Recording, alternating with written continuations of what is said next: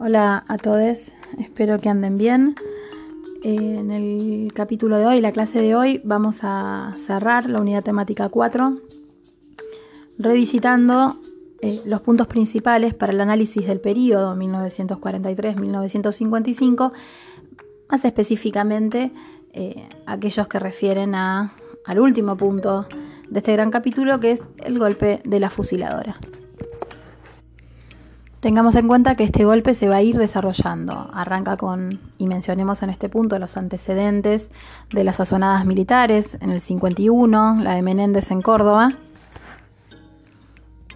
También el atentado en la Plaza de Mayo, el 15 de abril del 53, eh, mientras se realizaba un acto sindical de la CGT. Para llegar a los bombardeos de Plaza de Mayo, del 16 de junio del 55, eh, en el que participan las Fuerzas Armadas, el Ejército eh, y la Marina. Hasta aquí entonces los antecedentes. El, el intento de golpe de Estado del 51, el atentado del 53 y los bombardeos de la Plaza de Mayo como aquellos hechos políticos en los que participa el arco opositor al peronismo, quienes ante la impotencia de no poder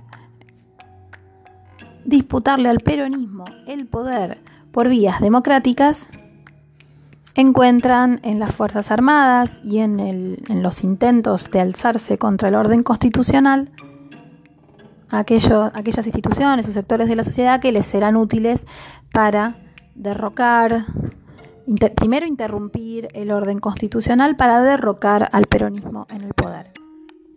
Estrategia que se completa con el golpe de Estado el 16 de septiembre de 1955.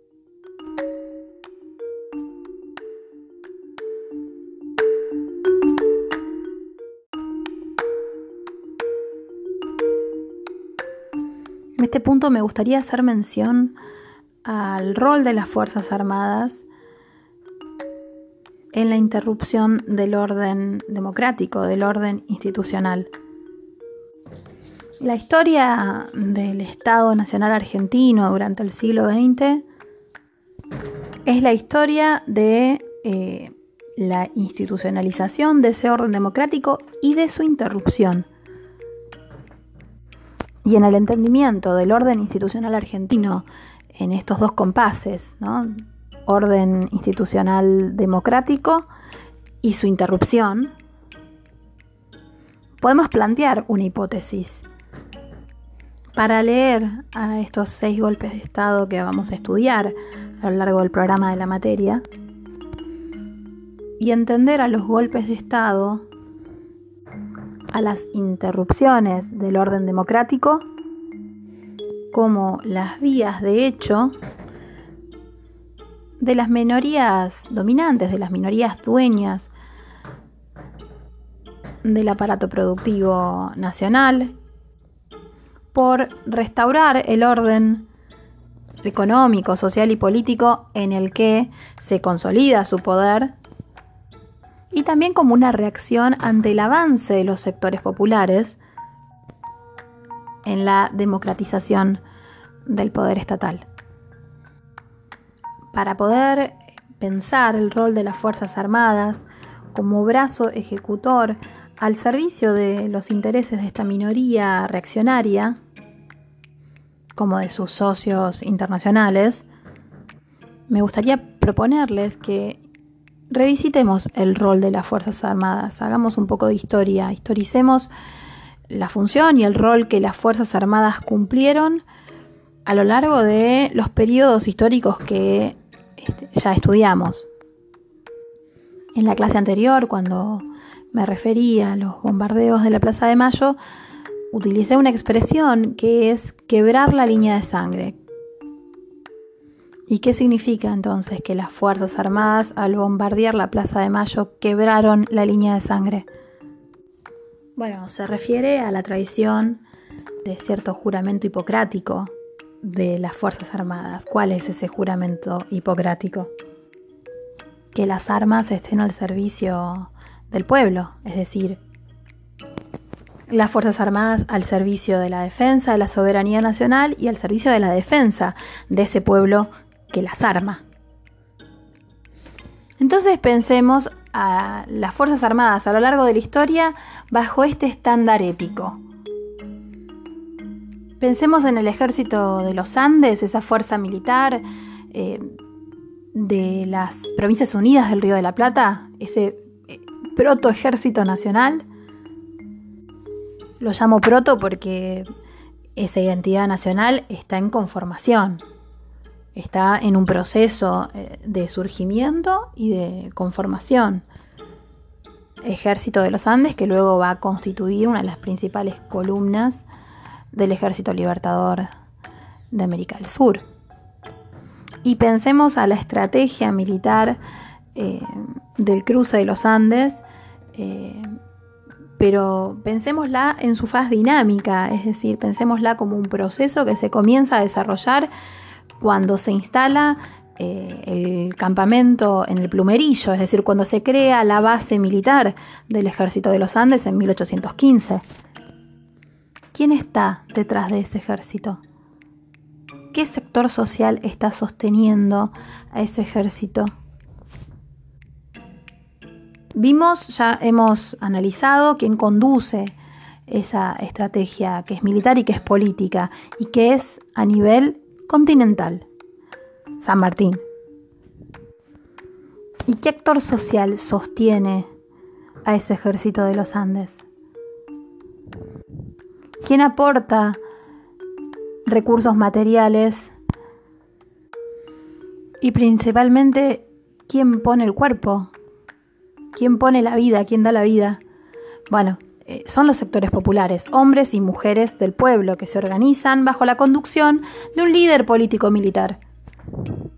Sin dudas que al analizar al ejército de los Andes, al analizarlo bajo el estándar ético de servir a la defensa de la soberanía nacional y servir al pueblo, claramente ese ejército estuvo a la altura de las circunstancias. Fue un ejército que puso sus armas al, servicio, en la defensa de la soberanía nacional y de ese pueblo que no solo lo armó, sino que lo integró principalmente.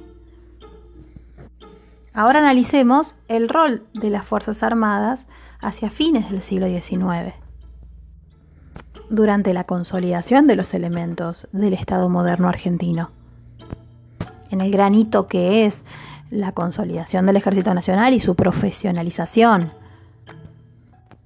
Y pensemos en las campañas al mal llamado desierto que lleva adelante ese ejército, tanto al sur, a la Patagonia, como eh, al impenetrable chaqueño, al mando de Roca y de Victorica.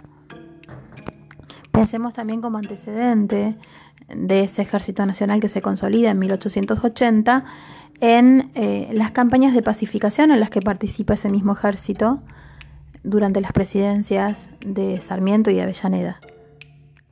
Y también pensemos en la participación del ejército argentino en la guerra de la Triple Infamia.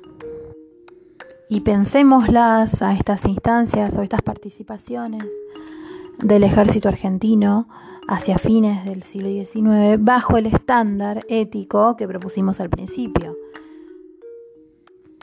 Lejos de servir a la defensa de la soberanía nacional y a la defensa del pueblo que los armó, el ejército nacional actúa en estas circunstancias más como el brazo ejecutor, asumiendo una función represiva, al servicio del interés de la clase dominante. Es decir, que el ejército en estos periodos históricos, es decir, hacia fines del siglo XIX, en lugar de servir a la soberanía nacional, a la soberanía popular, reduce su misión fundacional a desarrollar tareas represivas al servicio de una minoría que detenta el poder estatal.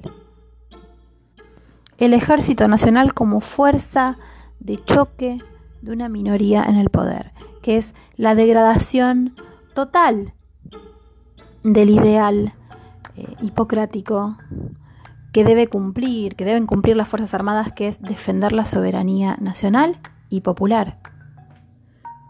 ¿Al servicio de qué interés participa el ejército argentino en la guerra de la triple infamia? Al servicio de la política exterior de Gran Bretaña, que consistió en la balcanización de la región.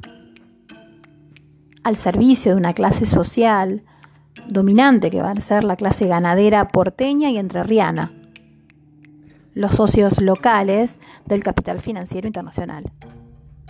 Es decir, que bajo la conducción de esta minoría en el poder, el Ejército Nacional termina oficiando como brazo ejecutor de una determinada política al servicio de los intereses de esta minoría. Y si pensamos también a los socios externos de esta minoría en el poder, esto también nos permite pensar a nuestro ejército nacional cumpliendo las funciones de un ejército de ocupación.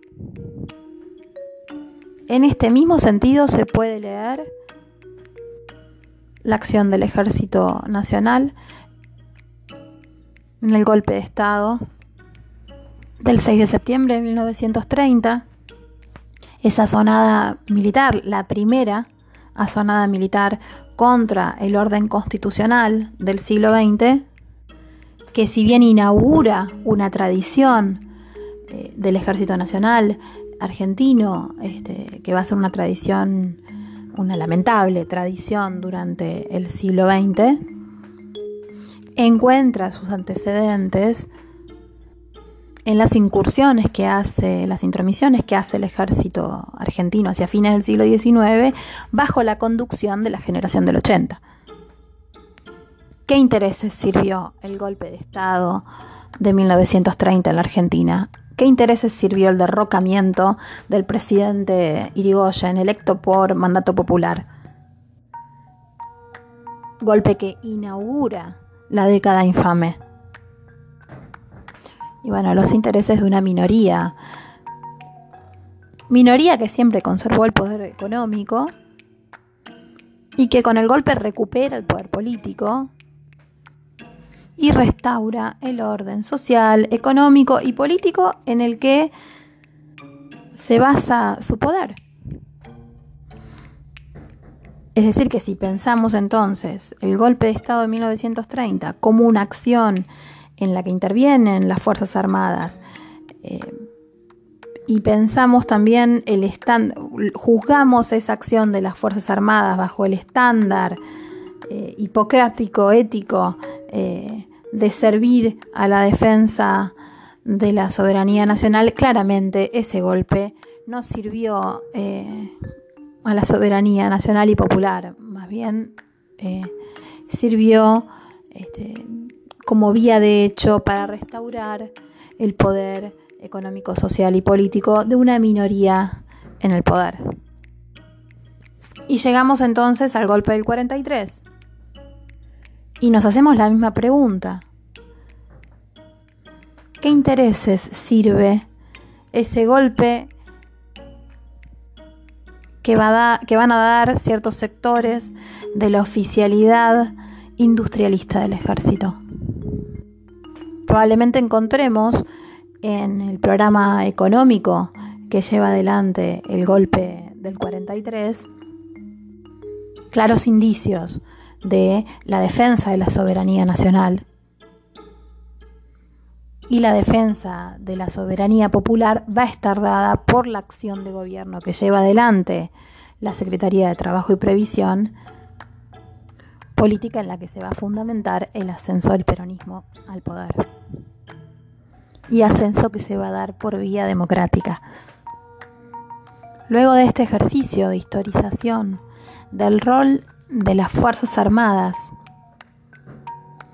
y del Estado argentino, vamos a analizar en qué consistió el golpe del 55, su contexto internacional, los actores que intervinieron, sus políticas económicas, las políticas sociales, el conflicto social eh, que se va a inaugurar a partir de determinadas medidas, como la derogación por bando militar de la Constitución del 49 o la proscripción del partido mayoritario.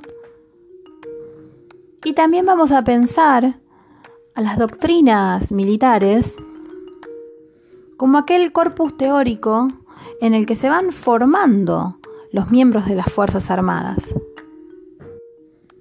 Y este análisis es clave para que ustedes puedan desarrollar eh, los ítems que pide el parcial domiciliario.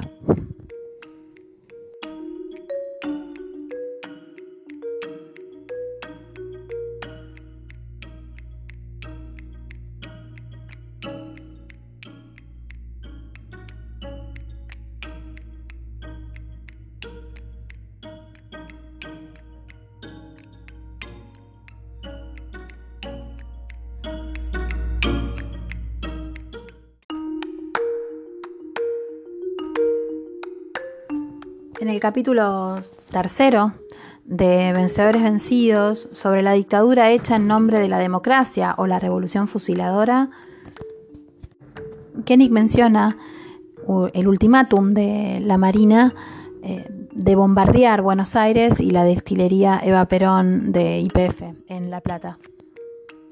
Estas acciones de la Marina hay que leerlas en el marco de una sonada militar que se viene desarrollando. ya mencionamos cuáles van a ser sus antecedentes, el hito de los bombardeos a la Plaza de Mayo, que es un hito eh, comparable con los bombardeos en Guernica, representados magistralmente por Pablo Picasso en la pintura homónima.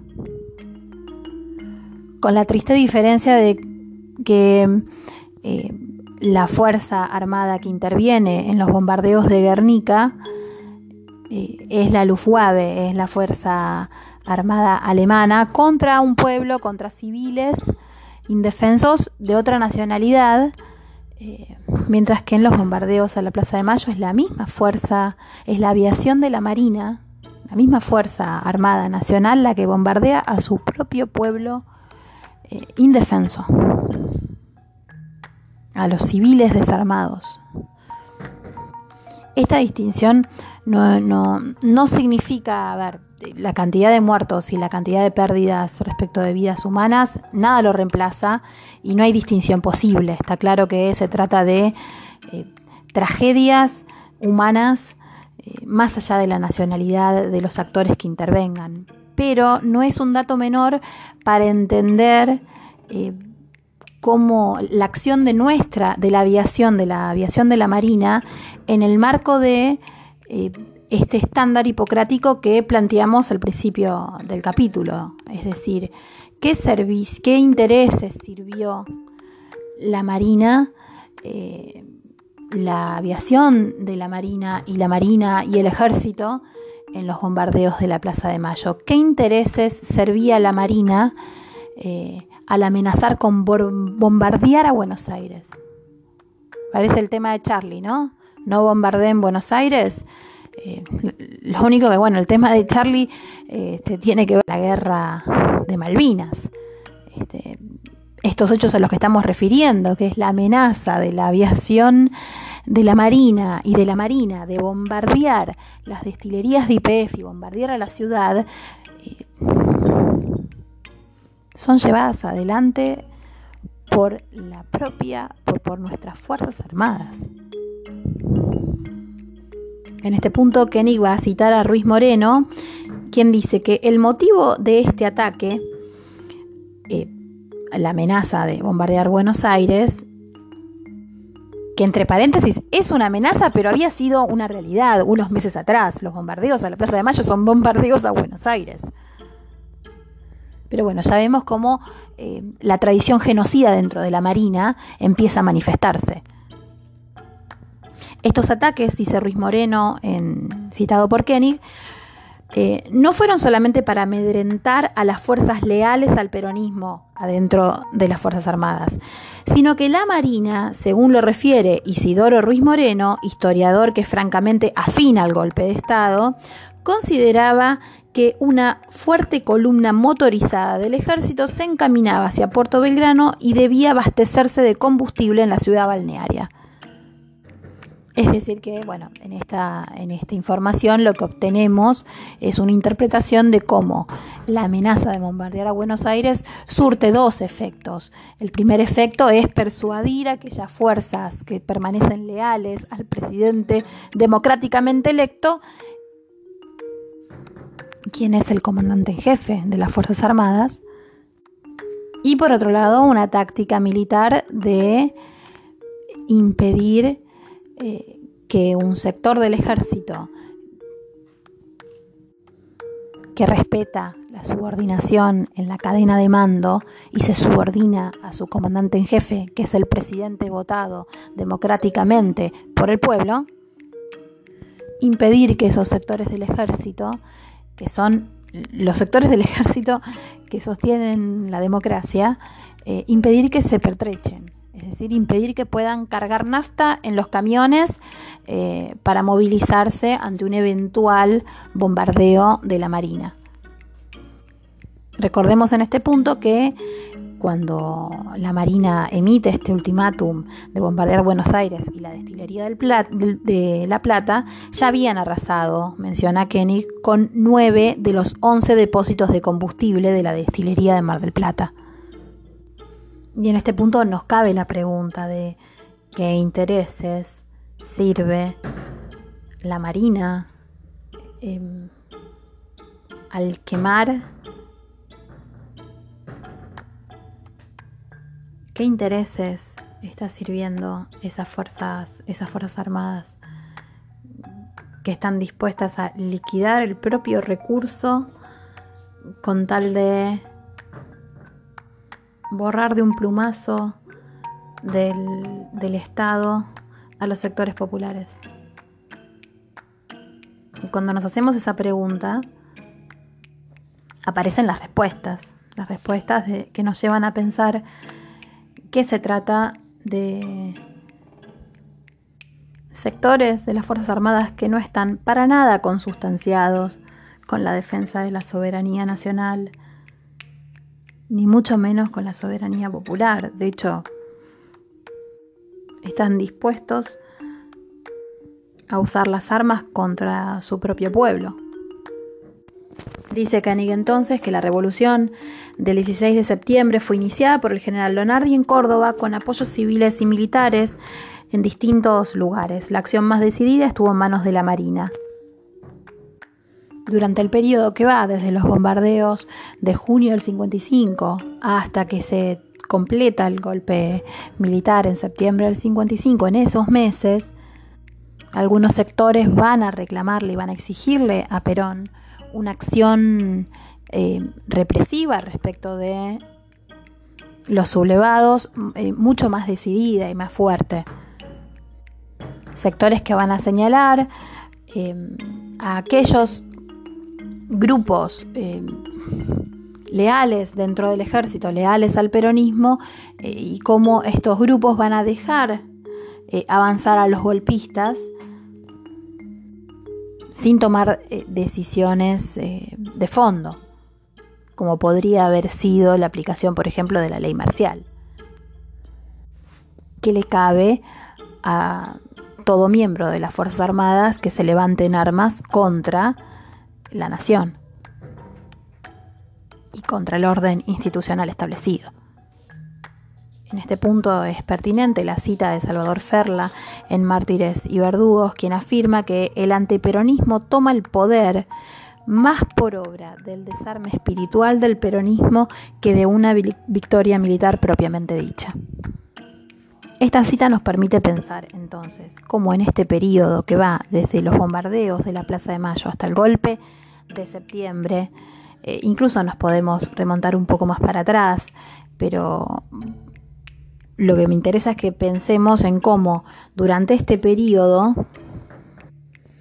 el frente policlasista, como lo llama Galazo, que constituyó el peronismo en el poder, se va desarmando, se va desarticulando y va perdiendo puntos de apoyo que son claves, como por ejemplo la iglesia y algunos sectores del ejército. Lo interesante de la mirada de Ferla, de Salvador Ferla, es que nos permite pensar no solo en la acción represiva que llevan adelante los sectores más reaccionarios eh, del ejército y de la marina, al servicio de los intereses del establishment y de la clase dominante argentina, sino además también en cómo esa construcción de hegemonía que había logrado el peronismo para ascender en el poder se empieza a desarticular, se empieza a romper. Y esto es clave para entender la caída del peronismo. Y en este punto pensemos la renuncia que Perón presenta ante la CGT y ante el ejército. Y la reacción eh, de parte de tanto Di Pietro, que es el secretario general de la, CGT, que rechaza públicamente la renuncia de Perón, y la reacción de Lucero, el ministro de Guerra de Perón, quien acepta la renuncia. En esta diferenciación entonces de las posiciones tanto de Di Pietro como de Lucero, podemos identificar cómo se va quebrando la alianza del peronismo. Esa alianza que para 1900 46 encuentra en el mismo frente policlasista a los trabajadores, al movimiento obrero organizado, en su representación, en, que es la CGT, y a los oficiales industrialistas, esa ruptura, la ruptura de esa alianza entre dos fuerzas que componen al movimiento nacional, explica mejor la caída del peronismo del poder más allá de las sazonadas cobardes de la Marina golpista y genocida. El ministro de Guerra de Perón, Lucero, acepta la renuncia y convoca una junta para parlamentar con los marinos sediciosos, es decir, para discutir los términos del, ultimátum eh, de la Marina, que ya había participado en los bombardeos de Buenos Aires y que amenazaba ahora con bombardear nuevamente Buenos Aires, que ya habían arrasado con nueve de los once depósitos de las destilerías en Mar del Plata y que ahora amenazaban con arrasar con las destilerías eh, la destilería de La Plata. Un dato no menor es que en estas amenazas y en estas azonadas de parte de la Marina cuenta con el apoyo de la flota británica. Esto incluso lo va a denunciar un diputado radical, Oscar Allende, que después va a participar de la Junta Consultiva, va a ser gobernador de la provincia de Buenos Aires eh, durante la presidencia de Frondizi. Allende denuncia en el Congreso de la Nación la presencia de buques de guerra británicos en el mar argentino. Y esto también, esta, esta información es clave para pensar si en su accionar sedicioso la Marina está sirviendo al interés de defender la soberanía nacional, o bien se está degradando para cumplir el rol del ejército de ocupación eh, de Gran Bretaña. Vale recordar que después de los bombardeos de Plaza de Mayo, si bien eh, hay una falta de determinación eh, de parte de Perón en una acción represiva en contra de los sublevados, sino más bien cierta complacencia ¿no? con aquellos, aquellas fuerzas del ejército que dejan avanzar a los golpistas, como por ejemplo las tropas al mando de Ñíguez, que se trasladan hasta Córdoba, pero no reprimen. Si bien entonces Perón no toma una decisión a fondo respecto de juzgar y reprimir a los sublevados, sí toma la decisión de eh, ordenar que la Armada sea desprovista de munición de guerra. Es por eso que nuestra Armada se va a pertrechar con barcos ingleses que se van a instalar en el Atlántico Sur. Dice Koenig al respecto, mientras los leales negociaban con los rebeldes, se está refiriendo a la negociación en esta junta para parlamentar.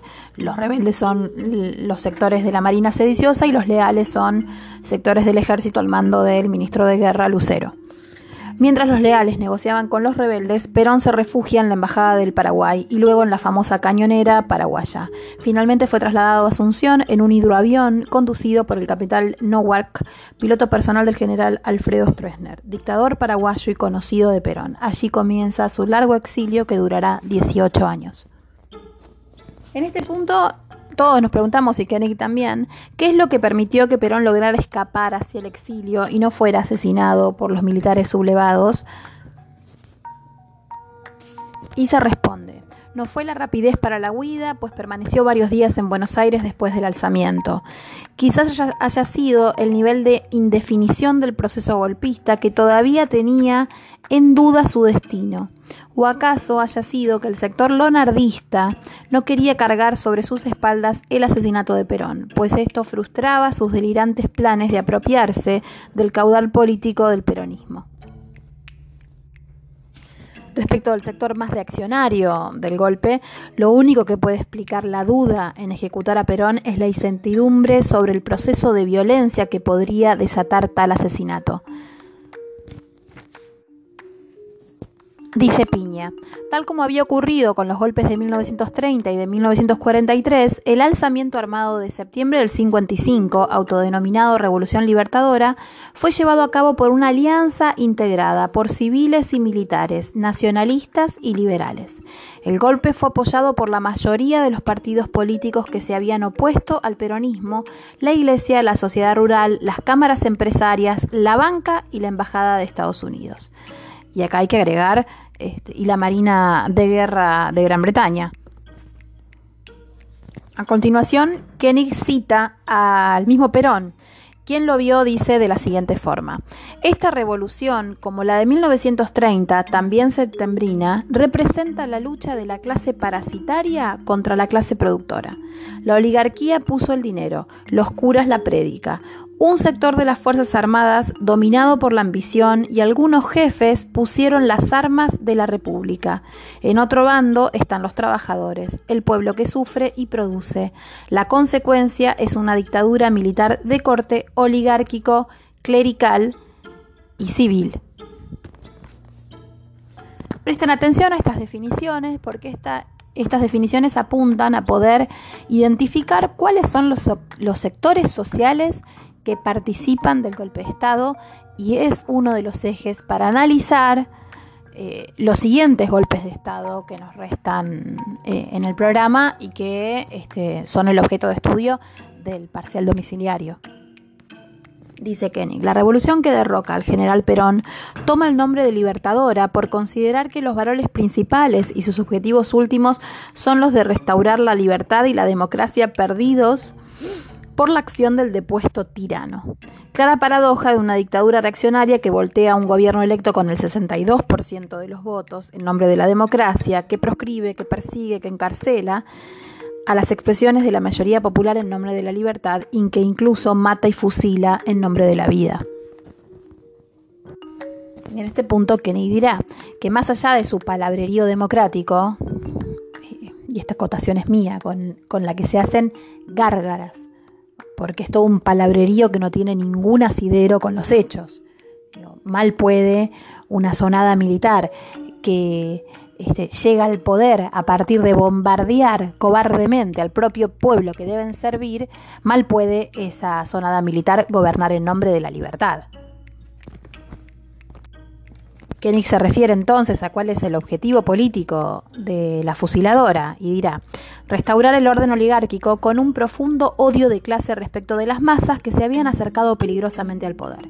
Es imposible comprender el proceso de la caída del peronismo, el derrocamiento del peronismo, sin tener en cuenta cuáles fueron los intereses sociales y políticos que el peronismo afectó y la sed de venganza de los sectores afectados.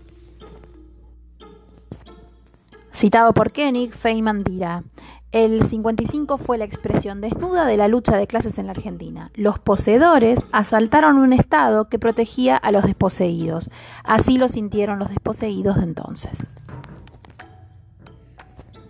Por eso es que la revolución libertadora, una vez eh, en el poder, lejos de llevar adelante acciones que sean coherentes con los principios democráticos que decía defender, este, va a llevar adelante políticas reaccionarias y políticas antidemocráticas. Esto en el entendimiento de que la democracia es la expresión política de la voluntad de las mayorías populares. Claramente la fusiladora tiene otra concepción eh, de qué son, qué es la democracia o qué son las libertades democráticas o las libertades políticas en el marco de una democracia y confunden eh, democracia como expresión del interés de las mayorías con una democracia para unos pocos y a costa de la vida de las mayorías. A continuación, Koenig hace una descripción de los intereses eh, de los distintos grupos que van a componer a la fusiladora. Y dice, los distintos elementos que se conjugan en la revolución libertadora no tenían más puntos comunes entre sí que su fanatismo antiperonista. Esa alianza dictatorial tenía los pies de barro. Se trataba de intereses diversos de clases, fracciones y grupos cuya traducción en proyectos políticos y económicos eran contradictorios cuando no incompatibles entre ellos. Y lo cita a Rapoport, que dice, el proceso de industrialización de las últimas décadas complejizó extraordinariamente las estructuras económico-sociales del país. La relación entre el trabajo y el capital había cambiado por la creciente sindicalización de los trabajadores, pero también por la fragmentación de los propietarios de los medios de producción. La vieja oligarquía terrateniente había perdido peso frente al surgimiento de una pujante clase industrial. Sin embargo, esta no había logrado plasmar su proyecto común. Es por eso que Koenig menciona como factor aglutinante de estas distintas fracciones o extracciones de clase eh, que tienen incluso intereses contrapuestos entre sí dentro de la fusiladora, eh, menciona como el factor aglutinante de esta alianza eh, el factor subjetivo y dirá, la revolución libertadora tuvo como denominador común su inconfundible vocación antipopular. Se trataba fundamentalmente de un odio profundo a la irrupción de las masas en nuestra historia. Sin embargo, tampoco el frente militar era en modo alguno homogéneo. Convivían en su seno dos tendencias políticas claramente marcadas. Por un lado, los representantes de un nacionalismo conservador de cuño católico y de dudosa prosapia aristocrática, que este va a ser Lonardi. Por otro lado, el tradicional liberalismo oligárquico con ribetes también conservadores. Este es Rojas y Aramburu. El primer sector fue encabezado por el general Eduardo Lonardi, primer presidente de la dictadura. El segundo sector fue conducido por su sucesor, el general Pedro Eugenio Aramburu, y por el almirante Isaac Rojas, vicepresidente en ambas etapas del golpe.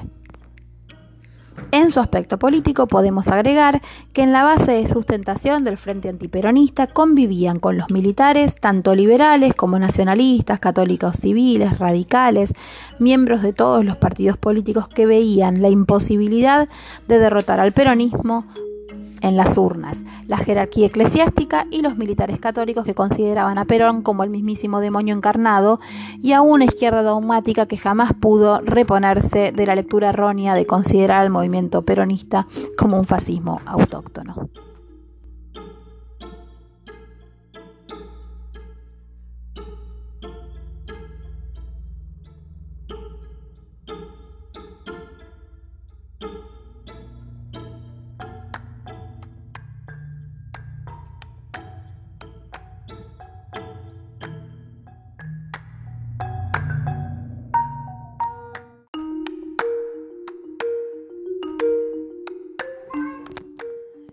Asumir el gobierno golpista fue el general Lonardi. Dice Kenny que su proveniencia del sector nacionalista católico lo impulsó a pensar la posibilidad de continuar un régimen antemperado de peronismo sin Perón. Es decir, creía que era posible, en una amplia visión paternalista, que las masas que fueron engañadas por el déspota de Juan Perón pudieran ser mansamente conducidas por un general bueno y patriótico, sin desviaciones populistas ni degeneraciones anticristianas y para el general bueno y patriótico se ofrecía a sí mismo.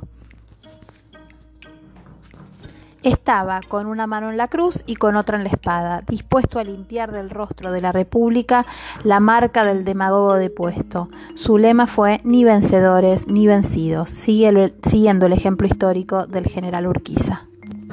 Aquel general entrerriano y federal que derrocó al gobernador bonaerense, también federal, brigadier Juan Manuel de Rosas, Al igual que justo José de Urquiza, Leonardi no dudó en hacerse apoyar por los liberales, acérrimos enemigos de sus adversarios. Al igual que Urquiza, no fue más que la puerta de entrada para los intereses de la oligarquía y sus intenciones de restauración.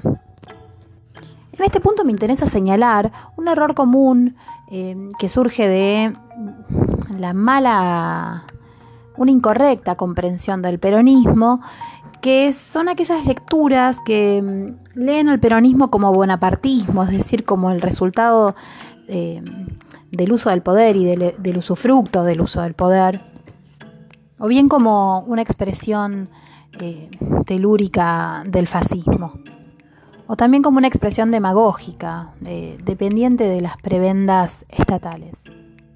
Estas lecturas que corren el arco ¿no? de la izquierda y de la derecha a partir de esta incomprensión del peronismo, de subsumir al, peronismo como eh, bonapartismo, este, que es fácilmente, es como una experiencia fácilmente borrable, ¿no? Este, como si muerto el perro se acabó la rabia. Bueno, esta era la concepción que las clases dominantes, tanto de izquierda como de derecha, tenían eh, tanto de nuestro pueblo en una posición claramente paternalista, ¿no? El pueblo es este conjunto, estas masas que se dejan llevar de las narices por un prestigitador demagógico. Y estos errores en la comprensión además alcanzan a la izquierda nacional que consideraban que el peronismo había sido o, funcionaba como un dique de contención eh, y que la caída, un dique de contención de los sectores populares y que en todo caso eh, la caída del peronismo este, permitiría recuperar la combatividad hacia la revolución socialista. Y cito estos lugares comunes de incomprensión de los fenómenos populares eh, porque entiendo que el origen eh, de la fusiladora, eh, es decir, la posibilidad de encuentro de todos los sectores de la oposición, de ese arco amplio de la oposición al peronismo, que van a terminar apoyando a la fusiladora, esa posibilidad de articulación de esa alianza antiperonista lo que el factor, el denominador común, es esta incomprensión del fenómeno popular este, y el rechazo eh, del fenómeno popular. Y así llegamos a un golpe de Estado que se va a autodenominar revolución libertadora, que va a invocar eh, el ideal de la libertad eh, y de la democracia para proscribir, fusilar, perseguir y encarcelar a sectores populares. Y para derrocar al peronismo, que recordemos en las elecciones presidenciales de 1951, las elecciones de noviembre del 51, las elecciones presidenciales que son eh, constituyen las primeras elecciones en nuestra historia en las que nuestro sistema electoral, nuestra ley electoral, logra asir, logra completar su carácter universal. Recordemos que son las primeras elecciones presidenciales en nuestra historia que se celebran en cumplimiento de la ley Cespeña y en cumplimiento de la ley de voto femenino. y también en cumplimiento de la comanda constitucional que consagraba el voto directo. Es decir, las primeras elecciones presidenciales en nuestra historia en la que 8 millones de compatriotas votan directamente eh, a la fórmula de presidente y vicepresidente. En estas elecciones se impone la fórmula Perón-Quijano por el, casi el 63% de los votos. Por eso muchas veces em, es que instamos que para entender la naturaleza política del peronismo hay que entender eh, qué intereses políticos, económicos y sociales eh, tocó el peronismo y afectó. Y esta comprensión también nos permite entender al antiperonismo. ¿Qué va a ser el espíritu común que articule la, a la alianza representada en la eh, autodenominada Revolución Libertadora, cuyo principal objetivo en términos ideológicos y en términos sociales fue desperonizar.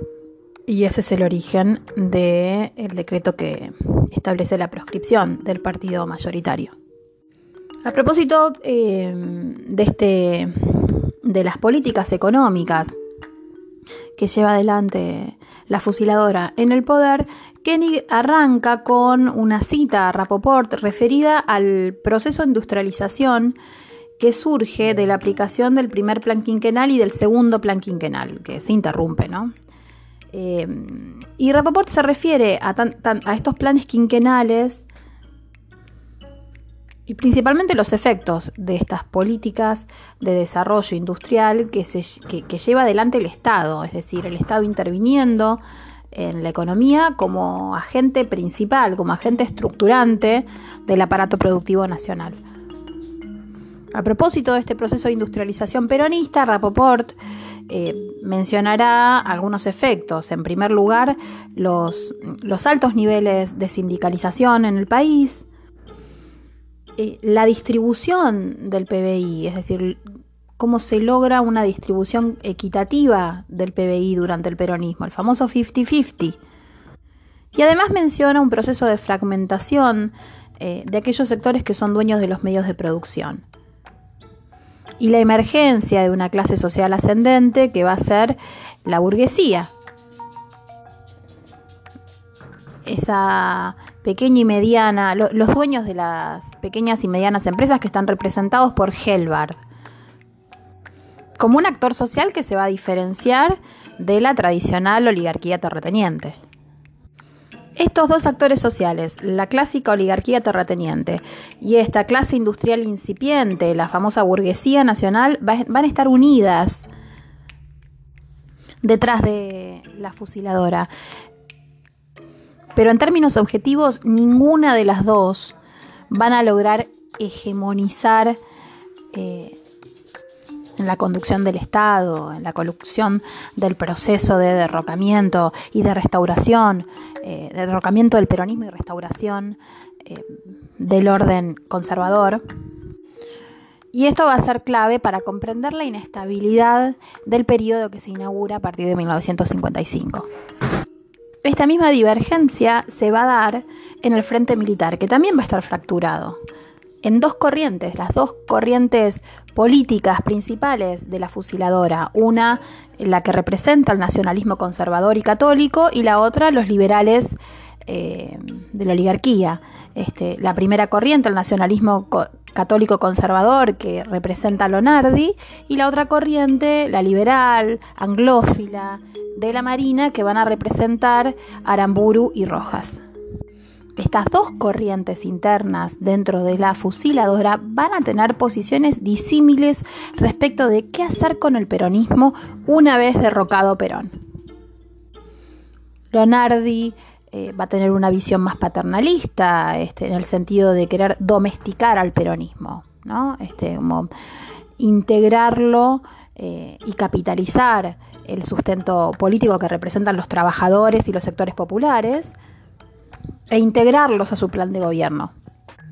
mientras que el otro sector son sectores muchísimo más reaccionarios, que, cuya única propuesta política, económica y social será la de eliminar al peronismo como del lugar. Es en este marco en el que Lonardi da el golpe, asume la presidencia del gobierno de facto, eh, esgrime la famosa frase ni vencedores ni vencidos, citando a Urquiza, y se va a proponer llevar adelante un programa económico que retome eh, los, los niveles de desarrollo que se habían alcanzado eh, con el peronismo, con las políticas económicas peronistas de desarrollo de industria nacional y en este sentido cooptar o intentar hacer una alianza con la burguesía nacional, y en términos políticos llevar adelante una política de peronismo sin Perón. Porque en su visión paternalista, el movimiento obrero organizado y los sectores populares habían sido engañados este, por Perón y este, derrocado Perón, podía, o sea, él podía llegar a este, reemplazar esa conducción y esa interlocución con un sector clave que era necesario disciplinar y ordenar la pregunta que nos tenemos que hacer es cuánto va a durar Lonardi en la Rosada. Y en este punto me gustaría eh, tomar una cita de Galazo eh, que dice lo siguiente, al asumir el cargo el general Lonardi ha declarado que las conquistas sociales serán respetadas y por esa razón el 25 de septiembre de 1955 concede una audiencia a los dirigentes de la CGT. Sin embargo, recuerda Miguel Gacera, cuando estaban en la antesala del despacho del presidente, pasó un marino, se detuvo y preguntó a estos quiénes eran y qué esperaban. Respondida la respuesta, los miró detenidamente y les hizo explotar esta sentencia. Sepan ustedes que la revolución libertadora se hizo para que en este país el hijo del barrendero muera barrendero. Era el contraalmirante Arturo Rial. El episodio de Rial, dice Koenig, expresa la esencia misma del pensamiento de la revolución fusiladora, es decir, el antiperonismo y el odio por los sectores populares, va a ser el único factor común, el único denominador común de los distintos sectores que componen la alianza de clases, de, de actores sociales detrás de la fusiladora. Dice Koenig para cerrar la presidencia de facto de Lonardi. El efímero gobierno lonardista, mechado de elementos liberales, en su ilusoria tarea de seducir a las masas, no intervino directamente a la CGT. Decimos directamente porque la Policía Federal y las Fuerzas Armadas apoyaron abierta o encubiertamente las tomas de los sindicatos peronistas a punta de pistola por parte de los comandos civiles. Tampoco se metió con la Constitución Nacional del 49 que siguió vigente.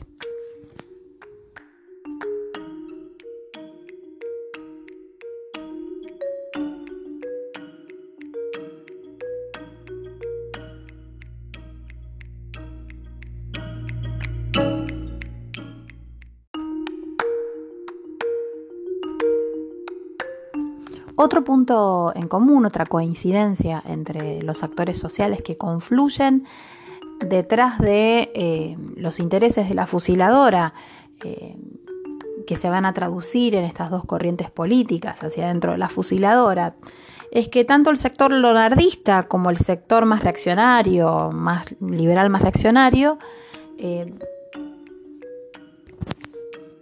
dudan o son reticentes eh, respecto del objetivo eh, de, asesinar a Perón. Recordemos que ese era el objetivo militar de los bombardeos de Plaza de Mayo. Eh, esta pregunta se la plantea Kenny, ¿no? Este, y transmite, es una pregunta que nos hacemos todos al momento de analizar la fusiladora, que es que mm, la pregunta por aquello que, ¿qué le permitió, por qué mm, Perón logra escaparse al exilio, y no es asesinado? Y es una pregunta clave porque esto nos permite adentrarnos a primero las corrientes internas dentro de la fusiladora y además para pensar en la trascendencia de, del peronismo. Por su parte, el sector lolardista, los conservadores católicos, no van a querer cargar en sus espaldas con el asesinato de un líder como Perón, porque el objetivo del lonardismo como corriente política es apropiarse ¿sí? aprovechar el caudal político del peronismo, el apoyo de los sectores populares y del movimiento obrero organizado y este, ir hacia un neoperonismo, es decir, hacia un peronismo sin Perón. Por su parte, el sector reaccionario, los liberales más reaccionarios van a tener dudas respecto de asesinar a Perón eh, en función de la incertidumbre, es decir, sí, las dudas o la zozobra respecto del potencial proceso de violencia que pueda inaugurar eh, y que en, el que puede desenlazarse el asesinato del líder. Por tanto, el objetivo entonces de la fusiladora va a ser entonces no asesinar a Perón, sino restaurar el orden oligárquico. Eh, pero la dificultad que se van a encontrar es que justamente para restaurar ese orden oligárquico van a tener que desperonizar, es decir, van a tener que eliminar eh, al peronismo como identidad política, algo que va a ser imposible. Todos los actores sociales y corrientes políticas que se traducen este, en, la fusiladora van a tener en común eh, eh, un componente ideológico que es el antiperonismo este, y el rechazo eh, por las formas de manifestación política de lo popular. En esta vocación profundamente antipopular de la fusiladora van a convivir en el seno de la, fusiladora dos tendencias políticas eh, dentro del frente militar. El nacionalismo conservador católico, en, cabeza o en representación de Leonardi, que va a ser el primer presidente de la fusiladora, y por otro lado, el tradicional liberalismo oligárquico con la dupla Aramburu-Rojas es decir, Aramburu que va a ser el segundo presidente de la fusiladora y Rojas que va a ser vicepresidente durante en las dos presidencias de facto. Esto respecto del análisis de las corrientes internas, corrientes políticas internas eh, de la alianza militar. Ahora bien, la base de sustentación política de la fusiladora también la van a componer civiles, radicales, la jerarquía eclesiástica, los militantes católicos y la izquierda dogmática. Pensemos la escena de la asunción presidencial de Lonardi con el cardenal Copelo, que es el que le pone la banda presidencial para ver justamente cómo la participación de la iglesia en el golpe de Estado. En el neoperonismo que pretende propulsar Leonardi, es decir, un peronismo sin Perón, en esta mirada paternalista eh, de los hechos políticos de, los últimos años en, la Argentina y, que surge de la incomprensión de los fenómenos populares eh, en nuestro país, este, según este criterio paternalista, Leonardi pretendía reemplazar a Perón eh, en esta concepción de que las masas habían sido engañadas, entonces este, podían ser, necesariamente podían ser conducidas por otros líderes eh, carismáticos mm, y que eliminado Perón de la escena política, él podía llegar a asumir esa conducción, ese liderazgo. Sí, claro. Su lema va a ser ni vencedores ni vencidos, lo va a citar va a citar la misma expresión que utiliza Urquiza después de la batalla de Caseros, cuando vence este, con el ejército grande, el ejército de la Confederación, a Rosas. Y al igual que Urquiza, el rol histórico que va a jugar Lonardi va a ser el que le abre la puerta a los liberales. En sus primeras medidas de gobierno, Lonardi, como presidente de facto, eh, va a manifestar que las, aquellas conquistas sociales de los sectores populares no se iban a tocar y por eso no interviene la CGT eh,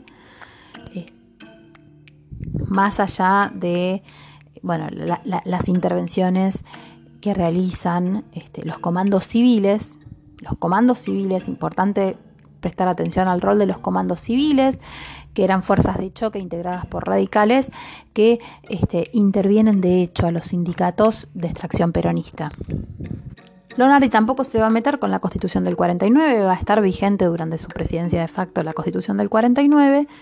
Y de hecho él en más de una ocasión dice que las conquistas sociales de los trabajadores no se iban a tocar y cita a, una audiencia a dirigentes de la CGT, a la Casa Rosada y Kenir este, en este sentido cita a Galazo que recrea un intercambio entre los dirigentes de la CGT y el contraalmirante Arturo Rial quien, este, despreciando la presencia de los, los representantes de la Central Obrera Argentina en la Casa Rosada, les espeta que, este, en una frase tristemente célebre, que, la bueno, esa frase que dice, sepan ustedes que la, que la fusiladora fue hecha para que el hijo del barrendero muera barrendero.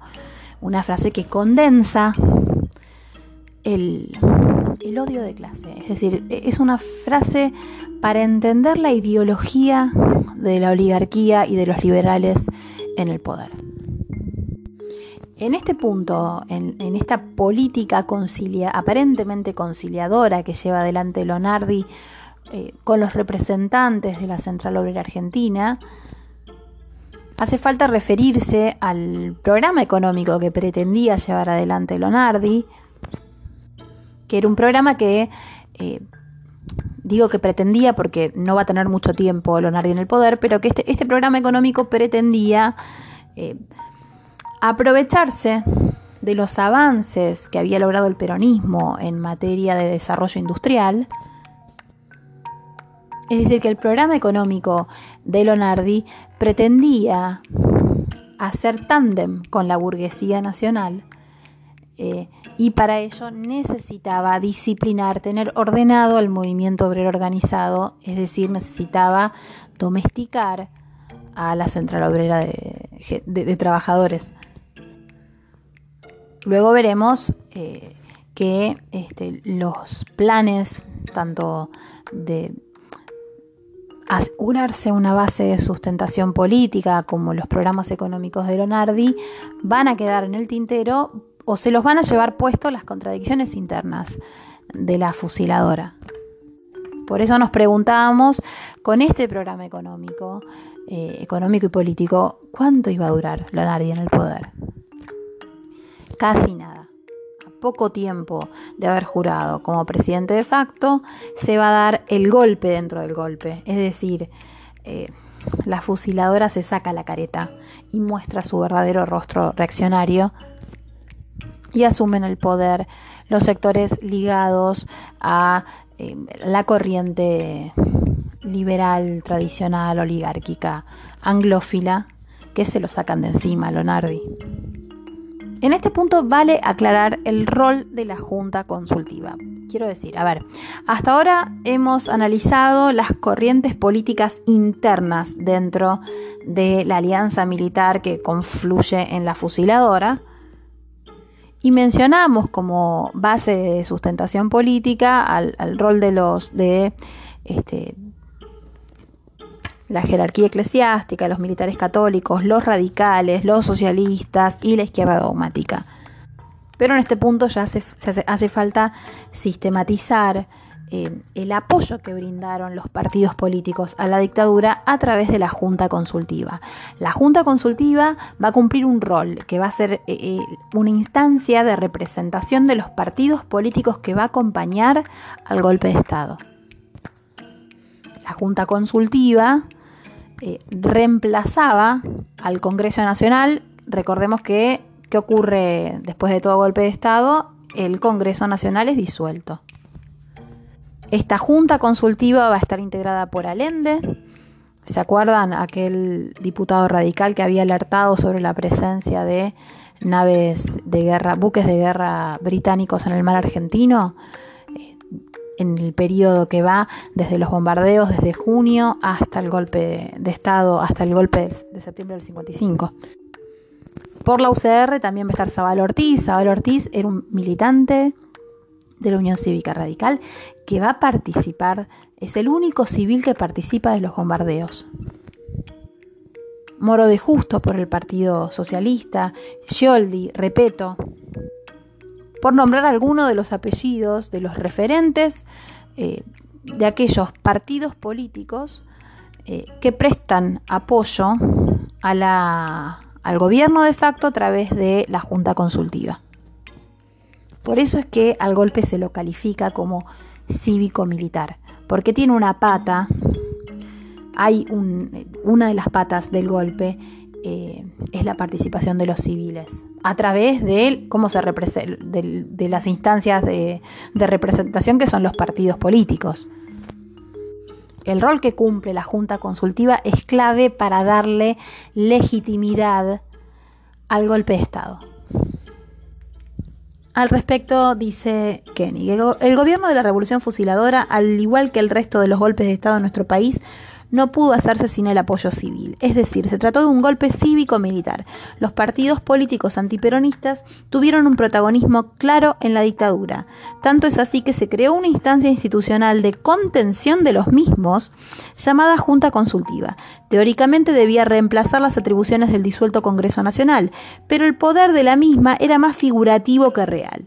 Oscar Allende, Miguel Zabal Ortiz por el radicalismo, Alicia Moro de Justo, Américo Gioldi, Nicolás Repeto por el socialismo, Horacio Teddy, Julio Noble por el demoprogresismo y Adolfo Mujica por los conservadores, Manuel Ordóñez por la democracia cristiana, entre otros. Fueron algunos de los integrantes de dicha junta, pero la participación de los partidos liberales no se restringió a la junta consultiva.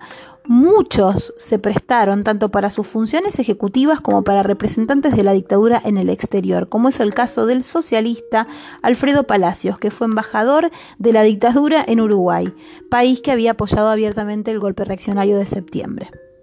Pensemos en Radio Colonia eh, y además que los bombarderos que pasaban por vuelo rasante por la este, descargaban el quilaje de bombas en la Plaza de Mayo y se iban para el Uruguay. Así llegamos a la capite 2 eh, del capítulo tercero, que se llama Aramburu al gobierno, la reacción en el poder o cómo se le caen las máscaras de la dictadura libertadora. Koenig en este punto se refiere a que los atisbos de los intentos de Leonardi por llevar adelante una maniobra para cooptar a la, a la dirigencia sindical, esto fue este, no solo no fue visto con buenos ojos por los sectores más reaccionarios, sino que les resultó completamente intolerable. Eh, Pensemos en que el objetivo de la fusiladora, en las palabras de el marino Rial, eh, no era conciliar con el movimiento obrero organizado ni con los sectores populares, sino en todo caso llevar adelante una revancha racial contra los cabecitas negras. Kenny se refiere en estos términos, dice que la libertadora o la fusiladora eh, era una revancha racial contra los cabecitas negras, era el campo contra la industria y sus sucios obreros peronistas. Y por eso los militares liberales salen al cruce y dan el golpe dentro del golpe. Esto va a ser en noviembre de 1955, es decir, dos meses después de la asunción de Lonardi. La reacción liberal, dice Koenig, se había hecho del gobierno en la persona del general Pedro Eugenio Aramburu, manteniendo como vicepresidente, expresión de la Marina de Guerra, al almirante Isaac Francisco Rojas. Fue entonces que se intervino la CGT con el capitán de navío Patrón Laplacet. Increíble, estas cosas de la historia argentina es increíble que el fusilador que va a intervenir a la CGT se apellide Patrón. Díganme si no. Que se va a hacer cargo de la intervención de la Central Obrera Argentina. Este eh, patrón Lapracet va a decretar la caducidad de todas las autoridades de los gremios sujetos a intervención, autoridades votadas democráticamente. Caducidad de las autoridades. Los que quedan a salvo de esta intervención, es decir, los, los gremios y sindicatos que quedan a salvo de esta intervención, son aquellos que los comandos civiles ya han dominado, ingresando a los tiros por las ventanas en nombre de la libertad sindical. Esta es una cita que le corresponde a Galazo en Koenig. Sigue Koenig. El capitán Patrón se hizo cargo de la persecución de los trabajadores y fue el responsable de abrir las puertas de la central sindical para que la dictadura, por medio de un grupo de servicios de inteligencia, secuestrara el cadáver de Vaperón. Evita, por su propia voluntad y a modo delegado de su compromiso con los trabajadores, había elegido descansar allí. Sobre el secuestro del cadáver de Evita, Piña dirá, el odio de sus encarnizados enemigos la sobrevivió. Dinamitaron el lugar donde murió para evitar que se convirtiera en un sitio de culto. Prohibieron su foto, su nombre y su voz.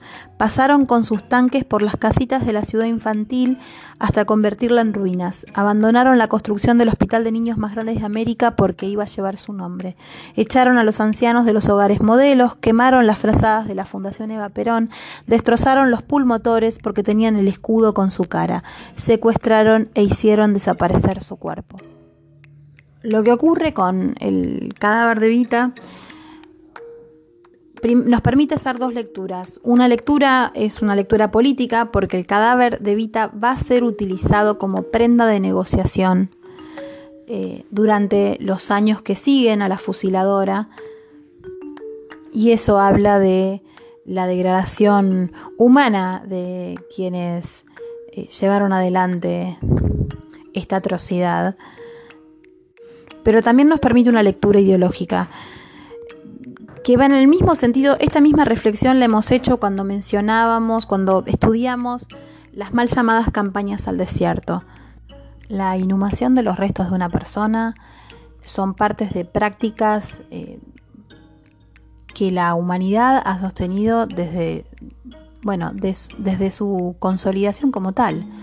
Es justamente una de las prácticas que nos diferencian, una de, de los animales. La otra es que cocinamos nuestros alimentos eh, o que escribimos. La escritura también es un signo de humanidad. Bien, los ritos funerarios, hay ritos funerarios que datan de, del paleolítico. Es decir, se trata de eh, prácticas culturales eh, prehistóricas Después los ritos funerarios van a ser tomados por las grandes religiones monoteístas y se van a también sistematizar. Ya estamos hablando en tiempos históricos. Es decir, que todas aquellas prácticas sostenidas en el siglo XX eh, sobre los cuerpos, eh, y no es casual que sea el cuerpo de una mujer, todas estas prácticas vejatorias sobre el cuerpo y sobre los restos de una mujer, en primer lugar, abren un umbral peligrosísimo, peligrosísimo en términos eh, culturales, ¿no? porque se habilita una restauración eh, y una degradación de la cultura a tiempos prehistóricos. Esta degradación de la cultura eh, expresada en, el, en, la vejación de los restos humanos, en vejar además el rito funerario. Eh, esta degradación es creo que la que mejor representa eh, a la fusiladora y a todos los que le prestaron su apoyo a la fusiladora y participaron de los beneficios de ser parte de la fusiladora. Decíamos entonces que a partir de noviembre del 55 se da el golpe dentro del golpe y asume el gobierno de facto de la fusiladora la dupla Aramburu Rojas. Su primera, la primera medida política que va a tomar la fusiladora en manos de Aramburu va a ser intervenir la CGT. La segunda medida eh, también va a ser en contra eh, del movimiento obrero organizado y de los trabajadores. Dice Kenny, una de las primeras medidas de Aramburu fue ir contra los derechos de los trabajadores. Por eso eligió la simbólica fecha del primero de mayo de 1956 para comunicar que dejaba sin efecto mediante un decreto a la Constitución de 1949 y que restituía la vigencia de la Constitución Liberal de 1853 un verdadero mamarracho jurídico. Un estudiante de primer año de la Facultad de Derecho puede darse cuenta de que no puede derogarse una constitución con un decreto. Pero el derecho que surge de una dictadura, un proceso revolucionario fundante, aun cuando sea generado por una oligarquía reaccionario, todo lo puede, incluso cuando se enmascara en la defensa de las leyes y la Constitución. Las aberraciones jurídicas no terminaron con esto. Se dictaron normas jurídicas específicas contra la persona de Perón, cuando sabemos que las leyes en un régimen de derecho liberal tienen que estar hechas en forma general y no referidas a ninguna persona en particular. La más notoria de todas estas normas fue el decreto 4161 de marzo de 1956, que establecía la prohibición absoluta de cualquier militancia peronista, incluso de nombrar al general Perón o Evita o a cantar la marchita. Las penas, que llegaban a seis años, tenían la particularidad de que no eran escarcelables. Imbuidas de las leyes del olvido dictadas en la Alemania post-nazi, ocupada por las tropas aliadas, estas normas intentaban borrar al peronismo de la memoria colectiva, un objetivo que a las luces del tiempo fue sin dudas el fracaso más rotundo de la Revolución de septiembre. Este decreto, con pretensiones de eliminar de un plumazo al peronismo, fue sin dudas un síntoma de la debilidad más que de la fortaleza de la dictadura de 1955. Recapitulemos entonces las principales medidas políticas que toma Aramburu como presidente de facto, luego de asumir en el marco de la revolución fusiladora. La primera medida va a ser la intervención de la CGT y el nombramiento de patrón La Placet como interventor de la CGT y la declaración de la caducidad de los mandatos de todas aquellas, todas las autoridades electas democráticamente en aquellos eh, sindicatos o gremios que no habían sido tomados ya por los comandos civiles. Otra medida, en noviembre del 55, será el secuestro del cadáver de Vita, que va a permanecer durante más de 10 años desaparecido y va a ser utilizado como prenda de negociación. A diferencia de la estrategia conciliadora lonardista y entendiendo este, estas maniobras conciliadoras de Lonardi como una etapa superada, el primero de mayo de 1956, Aramburo suprime por bando militar la vigencia de la Constitución del 49 y en el mismo bando militar restituye la vigencia de la Constitución de 1853. Si ustedes, estudiantes de abogacía, en este punto se están preguntando por la vigencia del artículo 31 de la Constitución, el que nos habla de ese artículo que refiere a que la Constitución, las leyes de la nación que en consecuencia se dicten por el Congreso y los tratados con las potencias extranjeras son ley suprema de la nación, el artículo que establece la pirámide eh, constitucional, es decir, el orden de prelación, el orden constitucional de prelación entre las normas jurídicas que dicta tanto el Estado nacional como el Estado provincial como los estados municipales, ese artículo que tanto nos enseñan a repetir de memoria y que cuando uno empieza a estudiar la historia dice, pero ¿cómo es posible entonces que un bando militar, es decir, eh, un tipo de resolución que por lo general está en la base de la pirámide jurídica eh, del artículo 31, ¿sí? un tipo de resolución que emana del Poder Ejecutivo y un Poder Ejecutivo de facto, es decir, un bando militar que reemplaza la vigencia de una constitución que fue modificada conforme al mecanismo previsto por la misma constitución en el artículo 30 y se sorprenden por estas aberraciones jurídicas cometidas en nombre de la democracia y de la libertad y de las instituciones, pues sí. Lamento confirmarles que sí, que nuestra historia tiene muchísimos de estos antecedentes. Eh, pues ustedes saben que hay una disociación entre la teoría y la práctica. Y ya que estamos hablando de aberraciones jurídicas, vamos con la siguiente medida que toma Aramburu en el poder, que es el decreto 4161 de 1956, que establece la prohibición de la militancia peronista y la prohibición de mencionar a Perón, a Evita y la prohibición de cantar la marcha peronista.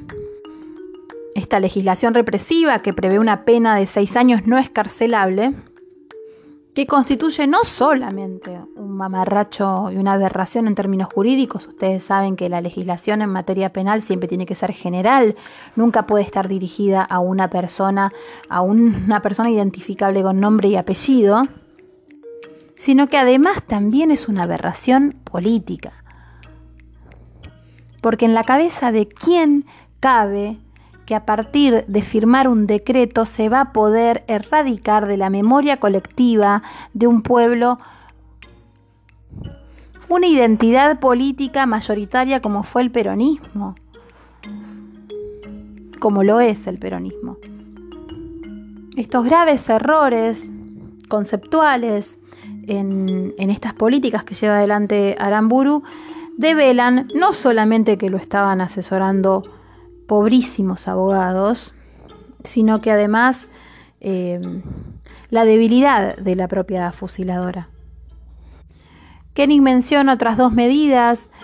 Eh, una de ellas va a ser la intervención de la Universidad de Buenos Aires y otra va a ser el decreto de creación de universidades privadas. Y lo interesante de estas medidas es la interpretación que nos ofrece Kenning respecto de entender estas medidas como el pago por el apoyo prestado por los profesores y estudiantes de la Universidad de Buenos Aires que habían apoyado al, golpe y por supuesto por el apoyo brindado por la Iglesia Católica al golpe del 55. Es decir, el respeto a la autonomía y al autogobierno como las banderas del reformismo universitario eh, que va a ser argentino y latinoamericano, este, este respeto, estos dos principios, eh, van a tener una primera sonada en el 55 con la intervención de este, Romero y después a partir de la Revolución Argentina con este, a partir de la noche de los bastones largos durante el Onganiato.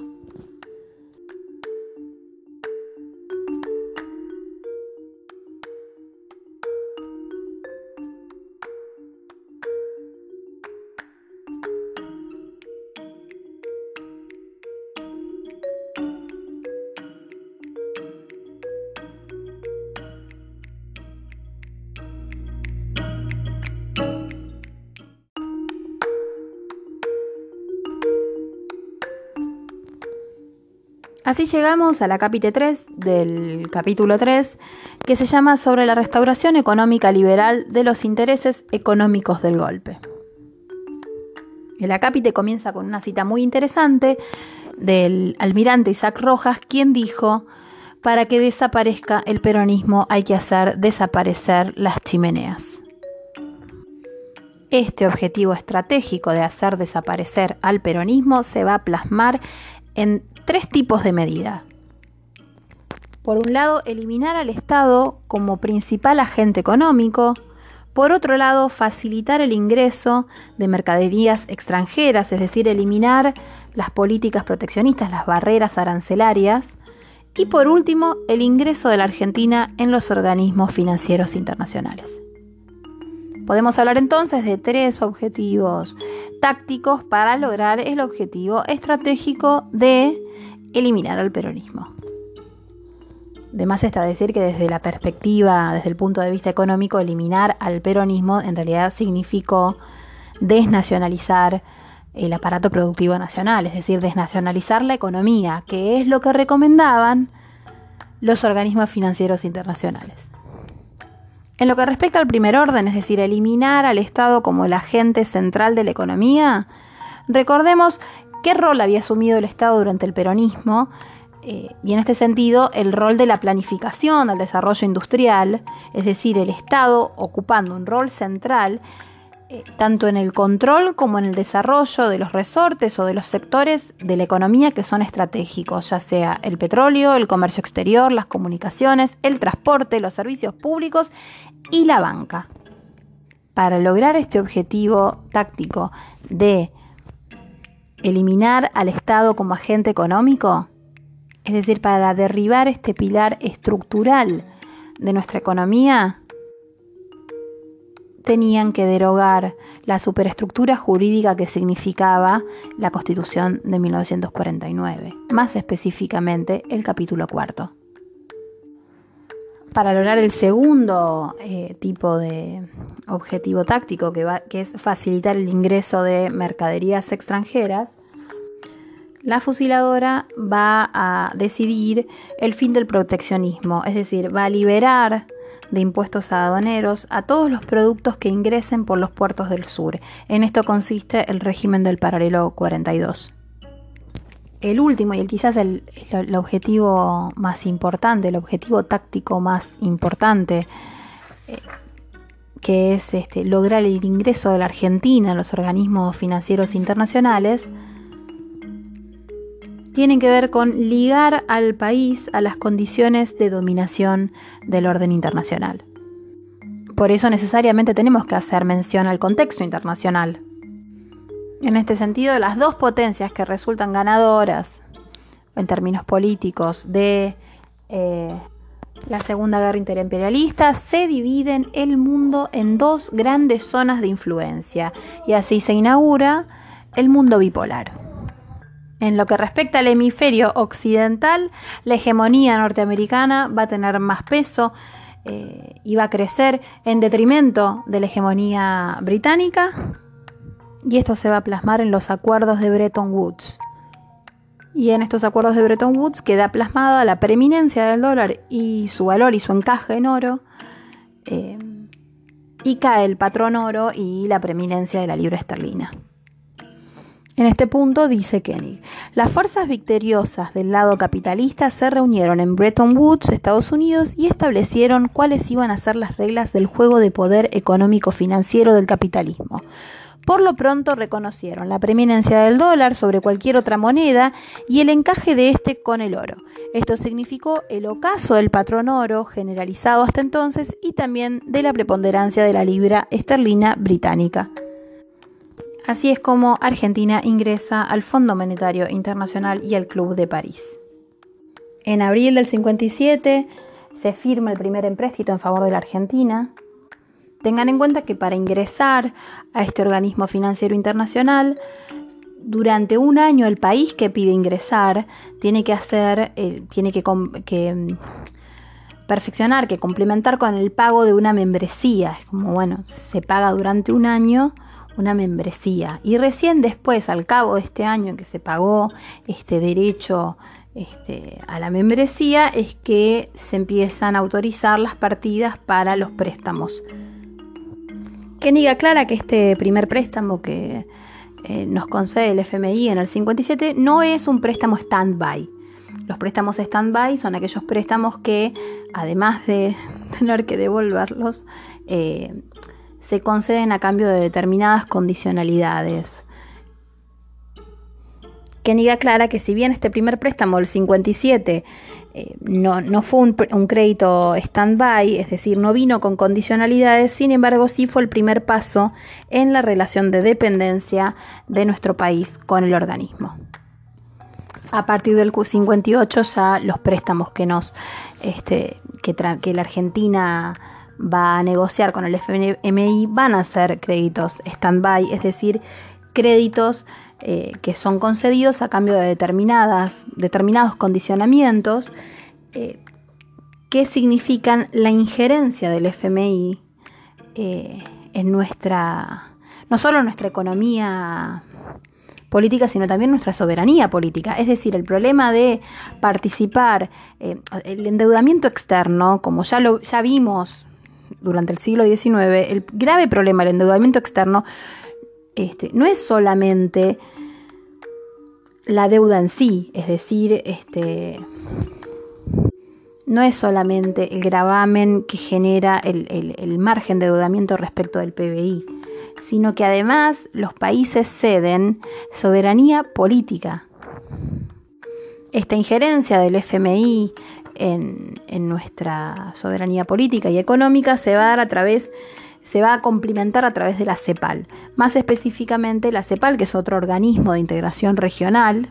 Pensemos en eh, tanto la CEPAL como el FMI como organismos, eh, uno de integración financiera y otro de integración política. Bien, este, en el marco de la CEPAL se va a producir el famoso informe Previch sobre este, la realidad económica argentina. Y este informe es el que va a dar la justificación eh, del ingreso de la Argentina en el FMI. Dice Koenig, Perón se había negado sistemáticamente a entrar al FMI, pues esto implicaba, tal como ocurrió después, hacer orbitar a nuestra economía bajo la dependencia de la política económica norteamericana en general y del capital financiero en particular. Esta medida habilitaba indirectamente a los países centrales a inmiscuirse en los asuntos internos de nuestro país. La injerencia del FMI, inaugurado por la fusiladora, se vio llevada a su extremo en la década del 90. Y podríamos decir, esto lo dice Koenig en su libro, en el libro que escribió em, y que publicó en el 2010. Es decir, que Koenig todavía, cuando escribe este libro y asegura que este, esta política, la injerencia del FMI se vio llevada al extremo en la década del 90, asegura esto porque no vio el capítulo que significó Cambiemos en materia de endeudamiento este, externo y en materia de injerencia del FMI. Y por si alguno de ustedes se olvida, les recuerdo que la reforma la ley previsional que se aprobó en el Congreso Nacional en el año, si no me equivoco, 2017-2018, fue un condicionamiento del FMI. Kenny aclara que esta decisión, esta reticencia de Perón a ingresar al FMI, eh, costó ciertas este, tuvo, tuvo su costo político y económico. Eh, menciona que son inconvenientes. ¿Inconvenientes en, qué, de qué tipo, de, qué orden? Inconvenientes para la venta de cereales a países auxiliados por el Plan Marshall eh, para la reconstrucción de Europa. Es decir, no ingresar al FMI tenía el costo para nosotros, Argentina, eh, de no poder colocar los cereales en mercados europeos, en aquellos mercados que estaban siendo asistidos, entre comillas asistidos, por el Plan Marshall, es decir, por este, esta política financiera llevada adelante por los Estados Unidos. Para justificar tanto el ingreso de la Argentina al FMI como las políticas liberales implementadas por la dictadura libertadora, Hubo que inventar una crisis, obvio. Para ello se prestó Raúl Previch, un economista ya reconocido por estas playas, que había tenido un nivel de protagonismo durante la década infame y que en ese momento se desempeñaba como ejecutivo de la CEPAL, la Comisión Económica para América Latina, dependiente de la ONU. Este informe, Previch, este, va a mencionar un déficit de 200 millones de dólares Respecto del informe Previch, Rapoport va a decir, y Rapoport no es peronista, pero va a decir, en su informe Previch no dudó incluso en falsear datos, tal como lo explica Rapoport. Eh, Previch no dudaba en recurrir a datos controvertidos, como afirmar que entre 1945 y 1955 el producto por habitante había crecido solo un 3,5%, aunque los trabajos posteriores de la CEPAL, el organismo que él mismo dirigió, como el desarrollo económico de la Argentina de 1958, en ese trabajo menciona que el Producto Per cápita del periodo en cuestión reflejaba una tasa de crecimiento del 14,6%. Entonces, Previch, ponete de acuerdo.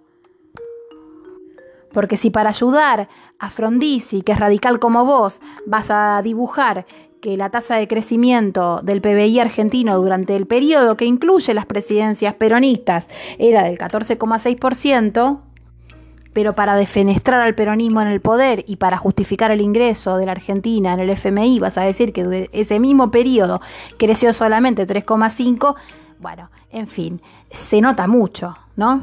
El sesgo es palmario. Que en sí, a ver, en sí el problema, el problema no es el sesgo, porque nosotros ya sabemos, hemos discutido que la objetividad no existe. El problema no es el sesgo, sino en todo caso es que a partir de ese sesgo se tomen decisiones tan trascendentes como el ingreso de la Argentina en los organismos de crédito internacional. Jaureche se va a referir al plan Previch como el retorno del coloniaje. Y con ese nombre va a parangonar el informe Previch al pacto Roca-Runciman. ¿Se acuerda que Jaureche mencionaba que el pacto Roca-Runciman firmado en plena década infame? Jaureche lo va a llamar el Estatuto Legal del Coloniaje. Bueno, el Plan Previch lo va a llamar el Retorno del Coloniaje. Y sintetiza los principales puntos, las principales medidas eh, que sugiere ese informe. 1. Transferencia al sector agropecuario de una mayor proporción del ingreso nacional mediante el aumento de los precios de los productos de importación, la liberación de los controles de precios y el congelamiento general de los salarios. Divino Previch, gracias. 2. Amplio concurso del capitán extranjero bajo formas de empréstitos, es decir, desnacionalizar el aparato productivo. 3. Política desinflacionaria tendiente a comprimir el actual nivel de ocupación y transferir mano de obra de la industria al agro. En otras palabras, destruir empleo y primarizar la economía. Dice Koenig, en resumen, el modelo económico efectivamente adoptado por la dictadura libertadora, en base a las recomendaciones del informe Previch, fue el de las recetas tradicionales del liberalismo en estas tierras. El aliento a la producción rural, transfiriendo recursos a la producción del campo, música para los oídos de la oligarquía terrateniente, facilidades para convocar a capitales extranjeros, sugiriendo además la privatización e incluso la desnacionalización del Estado, música para los oídos del imperialismo norteamericano. Todo esto completado con la destrucción de los convenios bilaterales, el establecimiento de un mercado libre de divisas y la entrada en el FMI, la disminución del empleo industrial, es decir, que haya mayor desocupación para subordinar la mano de obra, aunque la excusa es para que vuelvan a trabajar al campo, y además eliminar el control de precios sobre artículos de primera necesidad, congelando a su vez los salarios. Esto último para conformar a la burguesía industrial que apoyó abiertamente al golpe de Estado. A partir de la descripción de estas políticas económicas llevadas adelante por la fusiladora, es, eh, es claro ver cuáles son los actores que están detrás de la restauración liberal. La oligarquía terrateniente, el imperialismo norteamericano, el capital transnacionalizado y la burguesía nacional. Para lograr el plan económico de la fusiladora, es decir, lograr el recetario tradicional del liberalismo, todas estas políticas que consistieron en la transferencia de recursos al sector agropecuario, la apertura al capital financiero internacional, la desnacionalización del aparato, productivo y del Estado, eh, la liberación del mercado de divisas, el ingreso de la Argentina al FMI, todas estas políticas económicas eh, que no son en función del conjunto de la población, sino, eh, en, sino en todo caso respecto del interés de sectores minoritarios como la oligarquía terrateniente o como la burguesía nacional y por supuesto sus socios internacionales como es el imperialismo norteamericano y el capital transnacionalizado. Para lograr todas estas políticas que constituyen el recetario tradicional del liberalismo, tuvieron que desarticular desandar ese mecanismo de transferencia de recursos que el peronismo va a instalar en el poder, que lo vimos este mecanismo que permitía captar la renta agraria diferencial y aplicar eh, y orientar estos recursos tanto al desarrollo de la industria nacional como al desarrollo de obras de infraestructura. Es decir, que el objetivo estratégico de la fusiladora fue desmantelar el IAPI, el Instituto Argentino de Promoción e Intercambio. ¿A quién le van a encomendar los fusiladores esta misión? Al subsecretario de Comercio, que es hermano de un capitán ingeniero, eh, es hermano de uno de los golpistas y se llama Álvaro Alzogaray. ¿Les suena ese apellido? El jefe eh, de Alzogaray, eh, es decir, el ministro de Comercio, va a ser el abogado de la Bungeborn. La Bungeborn es esta cerealera que está constituida como un monopolio, eh, tiene el monopolio del comercio de los granos y que tenía la espina atragantada del IAPI hacía unos años.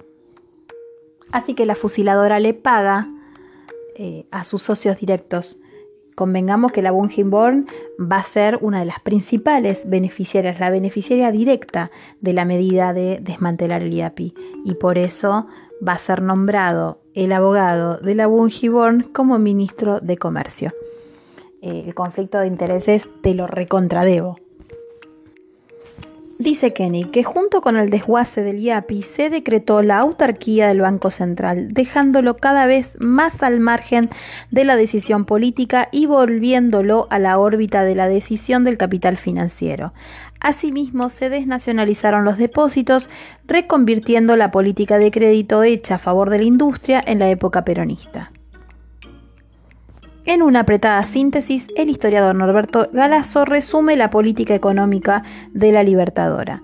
Libertad de precios, retraso de los salarios, libre importación, libertad de los bancos para manejar el crédito, libre giro de divisas al exterior y peso devaluado conforman condiciones para la redistribución del ingreso en perjuicio de los trabajadores, el debilitamiento de la industria y la nueva dependencia. Kenig aclara que las consecuencias directas del recetario tradicional liberal se hicieron sentir rápidamente en el bolsillo de los trabajadores, los verdaderos perjudicados del golpe de Estado, a través de una notoria caída del salario real, que fue mostrando a las claras el objetivo primordial de la dictadura antiperonista y su carácter revanchista. Recordemos en este punto las palabras de Isaac Rojas, quien dirá que para hacer desaparecer al peronismo, hay que hacer desaparecer las fábricas, es decir, hay que hacer desaparecer a los trabajadores. Por último, y para graficar eh, cómo ideológicamente la fusiladora fue la revancha clasista contra eh, los trabajadores, eh, quisiera compartir una cita con la que Kenny cierra este capítulo que pertenece a eh, la prensa de la época reproduce una opinión del doctor Orlando Williams Álzaga. Vale aclarar que este Williams Álzaga va a reemplazar a John William Cook en sus cátedras. John William Cook, además de ser militante peronista, era profesor de Derecho Constitucional y de Derecho Económico y durante la intervención de Romero, eh, lo dejan sin trabajo a John William Cook y este William Salzaga es el que lo va a reemplazar a Cook. Bueno, em, en su clase de Economía Política en la Facultad de Derecho de la Universidad de Buenos Aires, William Salzaga va a decir, el único medio para frenar la inflación es el sacrificio de las masas populares, cuyo desmedido afán de mejoras sociales, que por su escasa preparación no se merecen, nos perjudica a todos.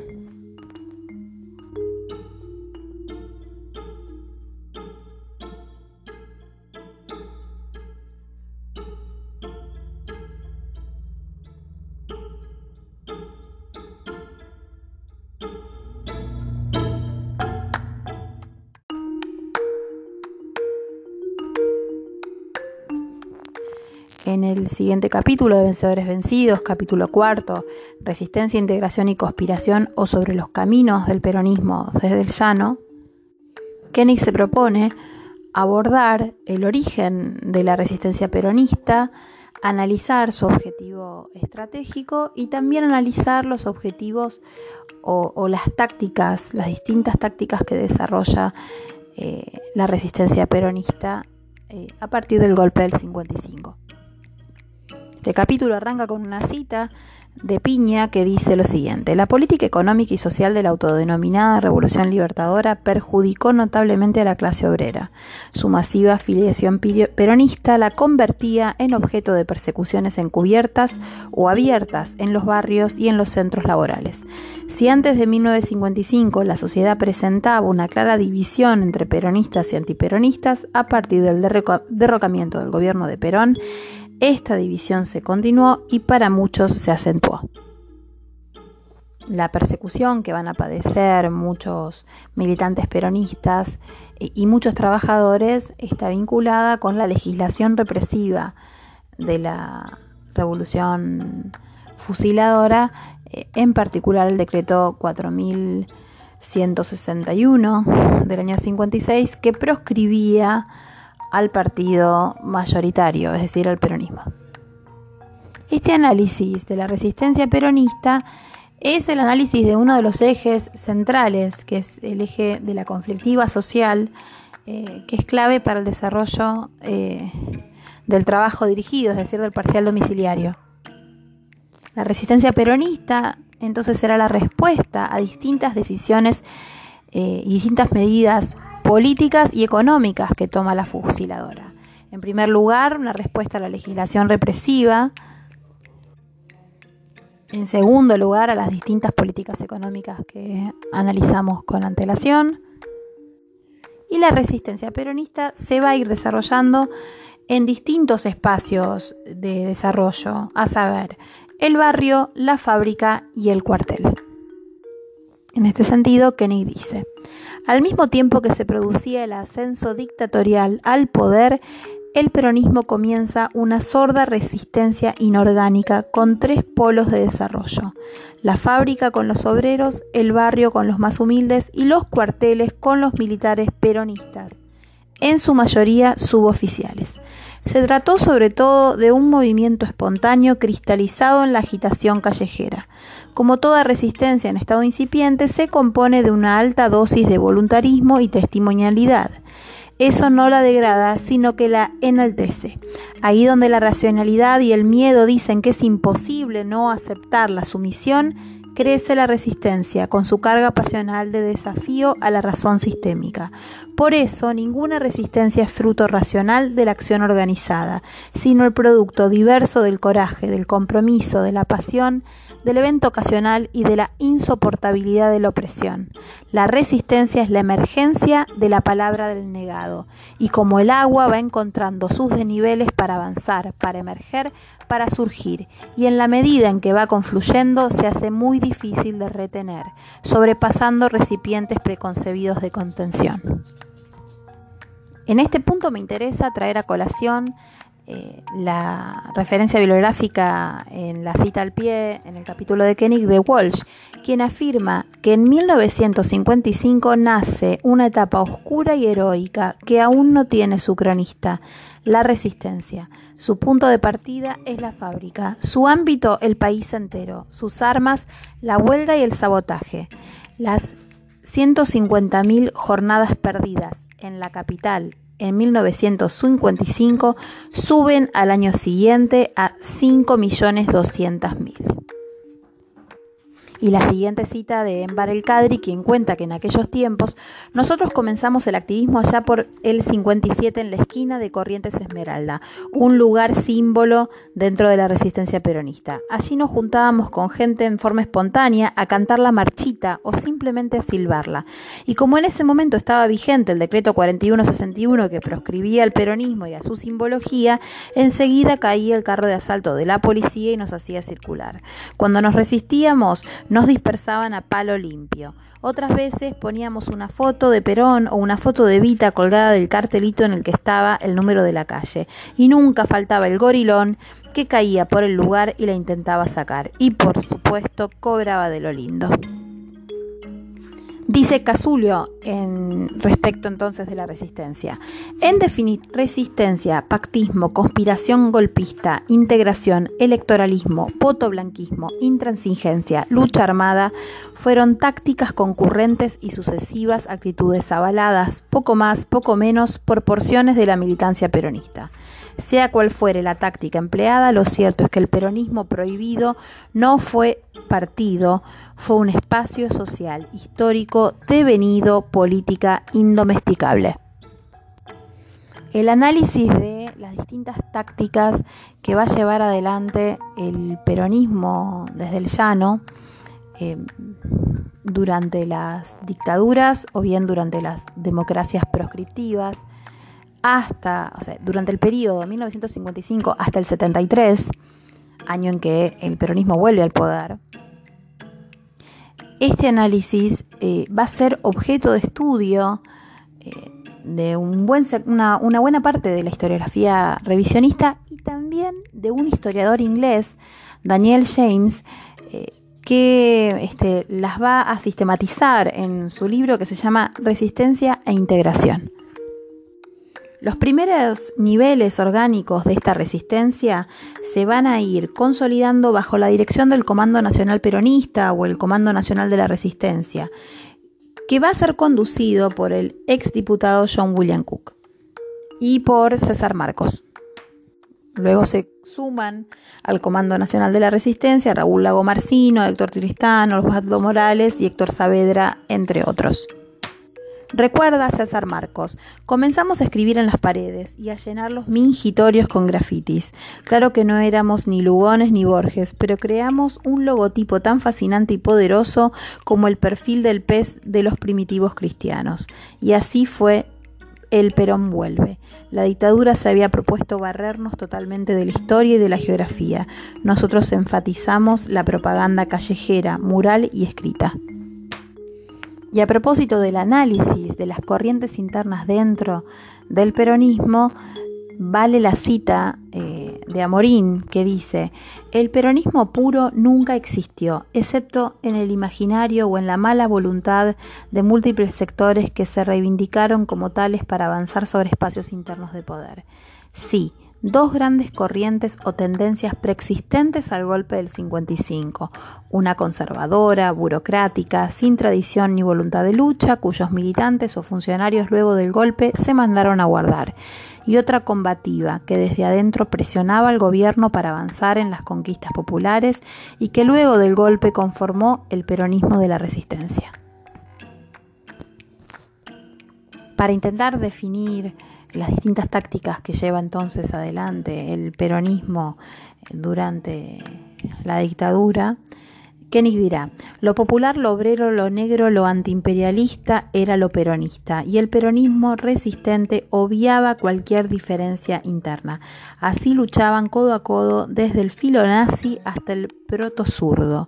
No es necesario afirmar que las bombas de Paladino eran fallutas o inservibles para demostrar que luego, en 1972, fue un burgués claudicante, como tampoco es necesario olvidar que la más poderosa bomba de toda la resistencia colocada en la casa del general Lagalache, jefe de la CIDE, fue obra de uno de los más grandes bandoristas del 70. Pero los caminos estratégicos del peronismo no se agotan en la intransigencia de la resistencia peronista. Otras tácticas fueron desplegadas, concurrentes y contradictorias. El camino del pacto político, comprendido como negociación con actores políticos del poder con el fin de ganar espacios de niveles de legitimidad, tuvo su principal vigencia durante la etapa de acceso al gobierno de Frondizi.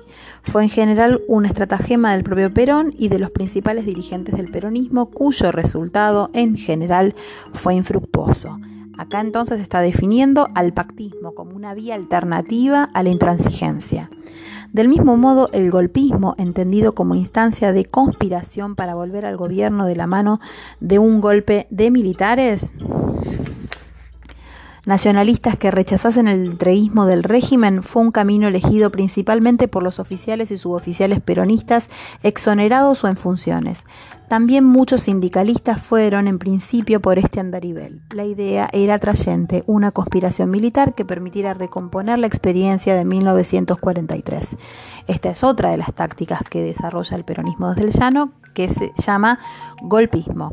Y por último, el integracionismo, que fue una actitud de colaboración con el régimen buscando espacios en que éste consentía un peronismo sin Perón. Fue el camino escogido generalmente por la burocracia sindical y los sectores de la burocracia política más afines al liberalismo adentro del justicialismo.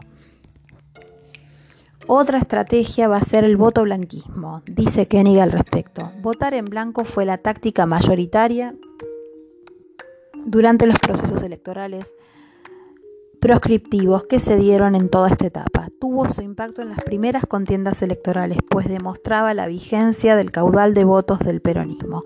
Pero asimismo, estas efímeras victorias electorales morales demostraron sus límites para transformarse en una propuesta de poder. Otra táctica será el electoralismo, que fue la vía escogida, según Koenig, en los momentos de apertura democrática limitada Eh, así es como gana Framini las elecciones, por ejemplo, en la provincia de Buenos Aires. Luego de un análisis pormenorizado de estas tácticas eh, del peronismo en el llano, ya sea la intransigencia, que consistía en el sabotaje eh, y la huelga, el pactismo, el golpismo, el integracionismo, el voto blanquismo, el electoralismo, Koenig aborda entonces la vía insurreccional. A propósito dirá, Finalmente, la lucha armada no va a ser una decisión unilateral de un grupo, sino la consecuencia de caminos que se cierran, de un régimen que se endurece en su impotencia y de una militancia dispuesta a dar la vida en el proceso revolucionario. Con sus límites políticos de masificación, con sus influencias ideológicas, con el telón de fondo de la Guerra Fría y de los procesos de liberación nacional producidos en otros lugares del mundo, la vía de la lucha armada fue ganando legitimidad. Tengamos en cuenta que el primer nivel de desarrollo eh, de resistencia que se va a dar durante la fusiladora va a estar ligado con cierta reticencia de los trabajadores a la productividad. Eh, y la táctica que va a ir adoptando es el sabotaje. Sabotaje a la productividad. El sabotaje entonces va a ser un golpe a la productividad y va a expresar el antagonismo entre la clase trabajadora y la burguesía nacional. Para representarnos este primer nivel de desarrollo de la resistencia peronista, eh, sirve la cita eh, al pie de Salas que dice, las bases peronistas liberadas de la tutela ejercida por el Estado y su partido y fogueadas por las intensas luchas de la segunda mitad de los años 50, se radicalizaron hacia ideas nacionalistas revolucionarias, tanto en los sindicatos como en los comandos. Las prácticas de sabotaje en las fábricas, los importantes atentados con explosivos a empresas extranjeras, y las fuerzas represivas, el estallido de miles de bombas caseras y las largas huelgas defensivas de casi todos los gremios industriales se extendieron por todo el país. La experiencia se adquirió en el camino. En los primeros años las fuerzas militares y policiales detuvieron a miles de personas. Muchos de ellos fueron torturados y asesinados. Otros fueron enviados a las cárceles, cárceles del extremo sur del país. La policía disparó contra las movilizaciones de trabajadores y asesinó a varios obreros del surco, del puerto, metalúrgicos. Decenas de miles de personas fueron inhabilitadas para ejercer cargos gremiales y políticos. Miles figuraron en listas negras y no pudieron trabajar. Otros tantos fueron presos con intes. Y para cerrar con eh, este nivel de análisis de la conflictividad social, me interesa la cita de Casulio que dice, la política popular estuvo asignada desde 1955 por periferias, barrio gremiales, reuniones caseras, cocinas peronistas, patios o salas gremiales, clubes sociales, unidades básicas camufladas, parroquias disimuladoras, cursos mentirosos, kermeses aparentes, donde el sobreentendido, el guiño, el echado, el desocupado, el perseguido, el busto de Vita escondido, los motes, los lenguajes cifrados, los seudónimos de las cosas, los cancioneros, las contraseñas espontáneas, los recuerdos, los silencios, las respuestas desorientadoras, las cintas de Perón, las tonadas silbadas, las costumbres y las pertenencias de clase impregnaron una política prohibida.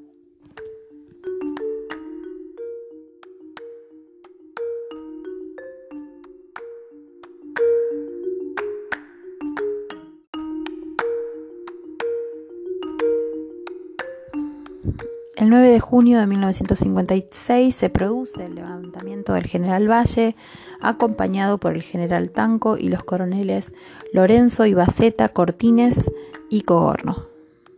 Respecto a este levantamiento, Kenny dirá que estaba destinado de antemano al fracaso, pues se restringía en lo fundamental al apoyo militar y no a la participación popular en la disputa. El objetivo eh, del levantamiento militar es restaurar al peronismo en el poder, pero el ejército ya tenía información sobre el desarrollo de la azonada. Ese mismo día además se producen los fusilamientos de José León Suárez. Kenny describe la siguiente, hace la siguiente mención. La dictadura elige un lugar sombrío e inhóspito para llevar a cabo su obra macabra, los basurales cercanos a la Ruta 8. Las víctimas son un grupo de militantes peronistas, junto con algunos desprevenidos, apresados en la relativamente cercana localidad bonaerense de Florida, a instancias del jefe de la policía de Buenos Aires, Desiderio Fernández Suárez, por órdenes directas del almirante Rojas.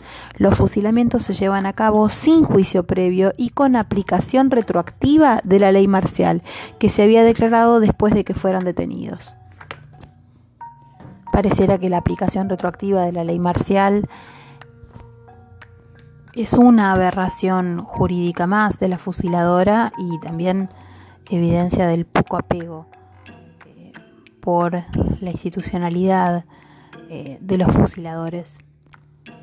Sobre estos crímenes políticos van a basar sus obras tanto Salvador Ferla en su libro Mártires y Verdugos y Rodolfo Walsh en su libro Operación Masacre. A continuación les voy a leer una cita eh, de Operación Masacre. Dice Walsh, mentalmente regresé muchas veces a ese lugar, a los basurales de José León Suárez. Quería encontrar la respuesta a esa pregunta. ¿Qué significaba ser peronista? ¿Qué significaba este odio? ¿Por qué nos mataban así?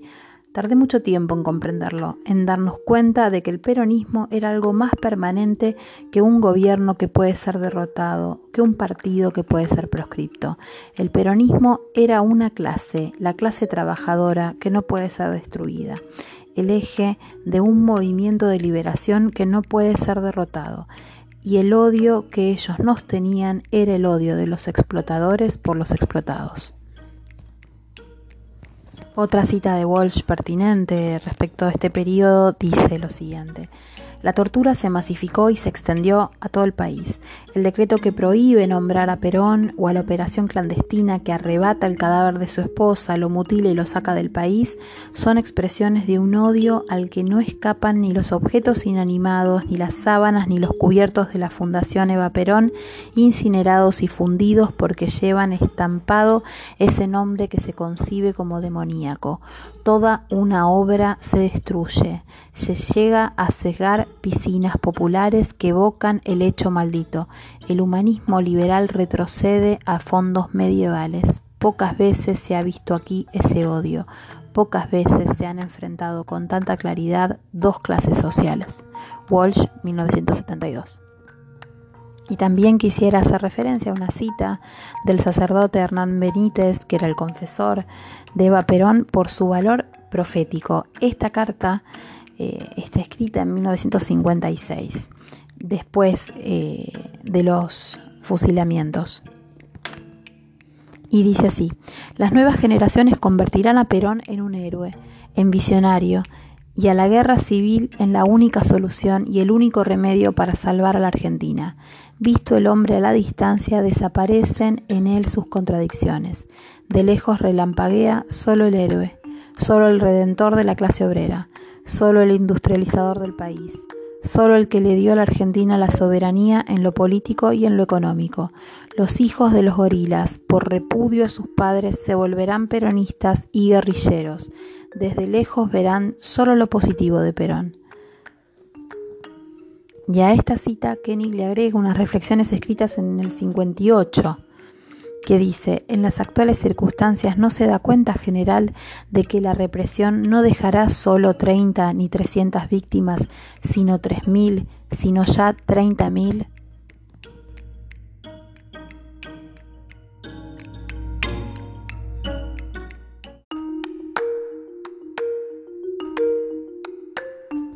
Frente a la incapacidad política eh, de la fusiladora de resolver eh, la cuestión central del peronismo, ante la imposibilidad de resolver con la legislación represiva y con los fusilamientos la cuestión del peronismo y ante la incapacidad política de la fusiladora para eh, resolver los conflictos sociales que, van a poner en manifiesto eh, el peronismo en el llano, la fusiladora queda dividida en tres sectores que van a proponer distintas salidas. Un sector minoritario, representado por la Fuerza Aérea, que propone la, convocatoria a elecciones limpias sin proscripciones. Otro sector, el mayoritario, que no quiere entregar bajo ningún concepto ni el gobierno ni el poder, y que considera lo más oportuno extender la, dictadura y finalmente una línea continuista representada por Aramburu y por sectores mayoritarios del ejército, que plantean la conveniencia de establecer una candidatura oficial y entregar entonces el poder a los, a los aquellos civiles que surjan de las elecciones. Esta estrategia les permitiría a los fusiladores prolongar la revolución fusiladora bajo la apariencia de un gobierno constitucional. Es en este marco que entonces eh, los militares desarrollan la táctica de desdoblar el calendario electoral. ¿Y qué significa desdoblar el calendario electoral? Bueno, hacer un, ensayo y error, es decir, eh, convocar elecciones pero que esta convocatoria elecciones no que en esta convocatoria no se definan candidaturas presidenciales. Dice Koenig al respecto, había que realizar el primer test en la elección a convencionales constituyentes. Estas servirían, tal como lo reconoció poco después Américo Gioldi, para hacer un recuento globular del electorado, para ir viendo cómo se desempeñarían en las elecciones presidenciales. Tengamos en cuenta que, merced de la aberración jurídica de haber derogado por bando militar y haber restituido la vigencia por bando militar de la Constitución de 1853, el texto constitucional vigente en la Argentina de 1957 era, o sea, pertenecía, tenía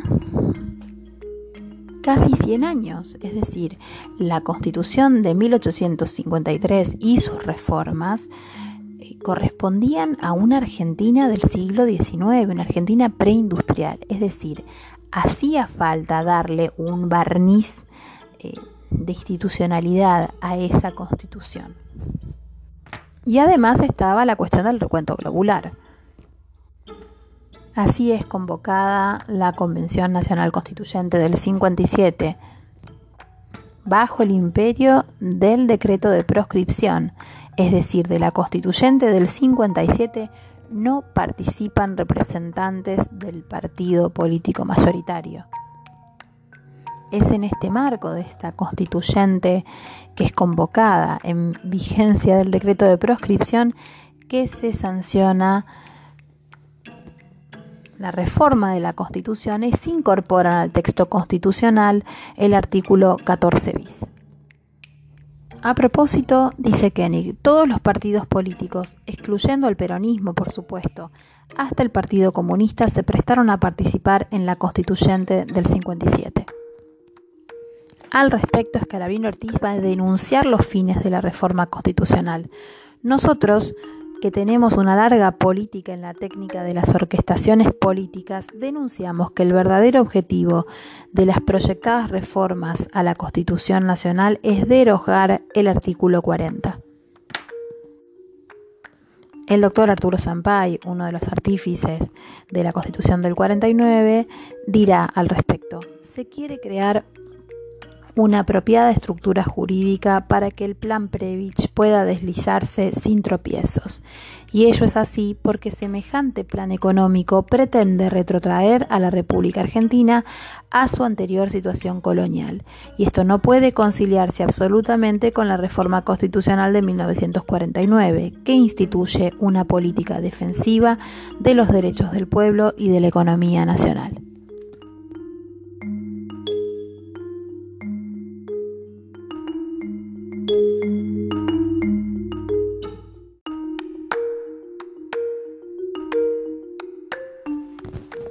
La capítulo 4 de este capítulo sobre los primeros atisbos de reorganización del peronismo, Koenig va a analizar cómo el nivel de reorganización de los trabajadores permite,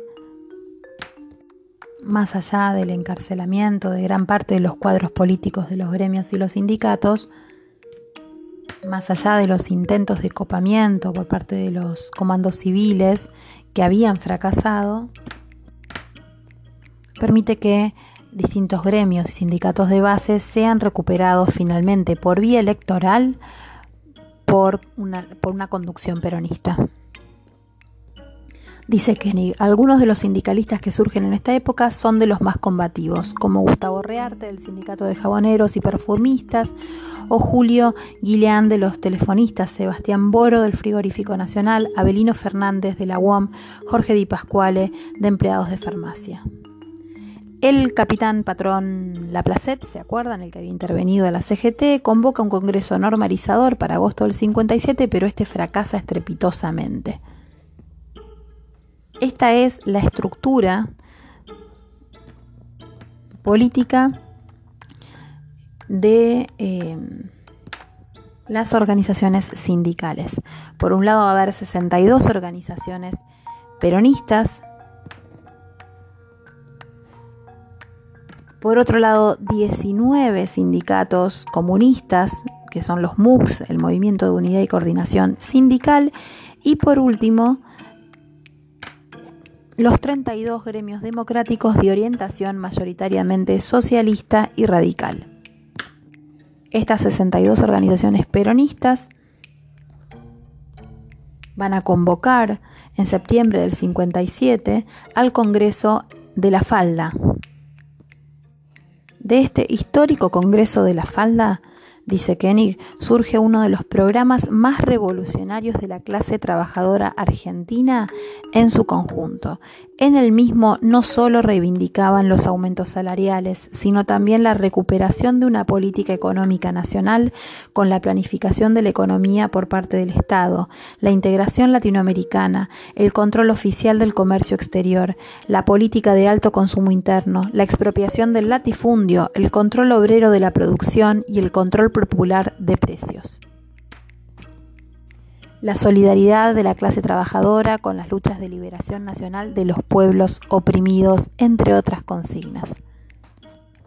Para concluir este capítulo, eh, es interesante la mención que hace Koenig al final del capítulo cuarto eh, de ciertas líneas que propone el historiador Eric Hobsbawm eh, quien plantea la singularidad de la Guerra Fría, este, que estivaba en que, objetivamente hablando, no había ningún peligro inminente de guerra mundial. Más aún, pese a la retórica apocalíptica de ambos bandos, sobre todo del lado norteamericano, los gobiernos de ambas superpotencias aceptaron el reparto global de fuerzas establecido al final de la Segunda Guerra Mundial, lo que suponía un equilibrio de poderes muy desigual pero indiscutido.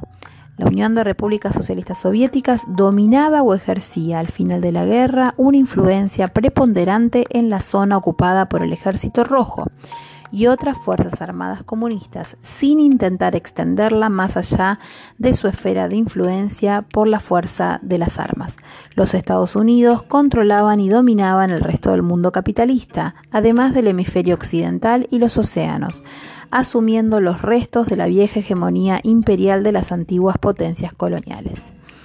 Dice Koenig al respecto que la escalada verbal y política de la Guerra Fría es solo un telón de fondo en la disputa de poder en nuestro país por aquellos años. Quien no lo comprenda difícilmente podrá darle significado a muchas de las acciones realizadas por algunos de sus principales protagonistas.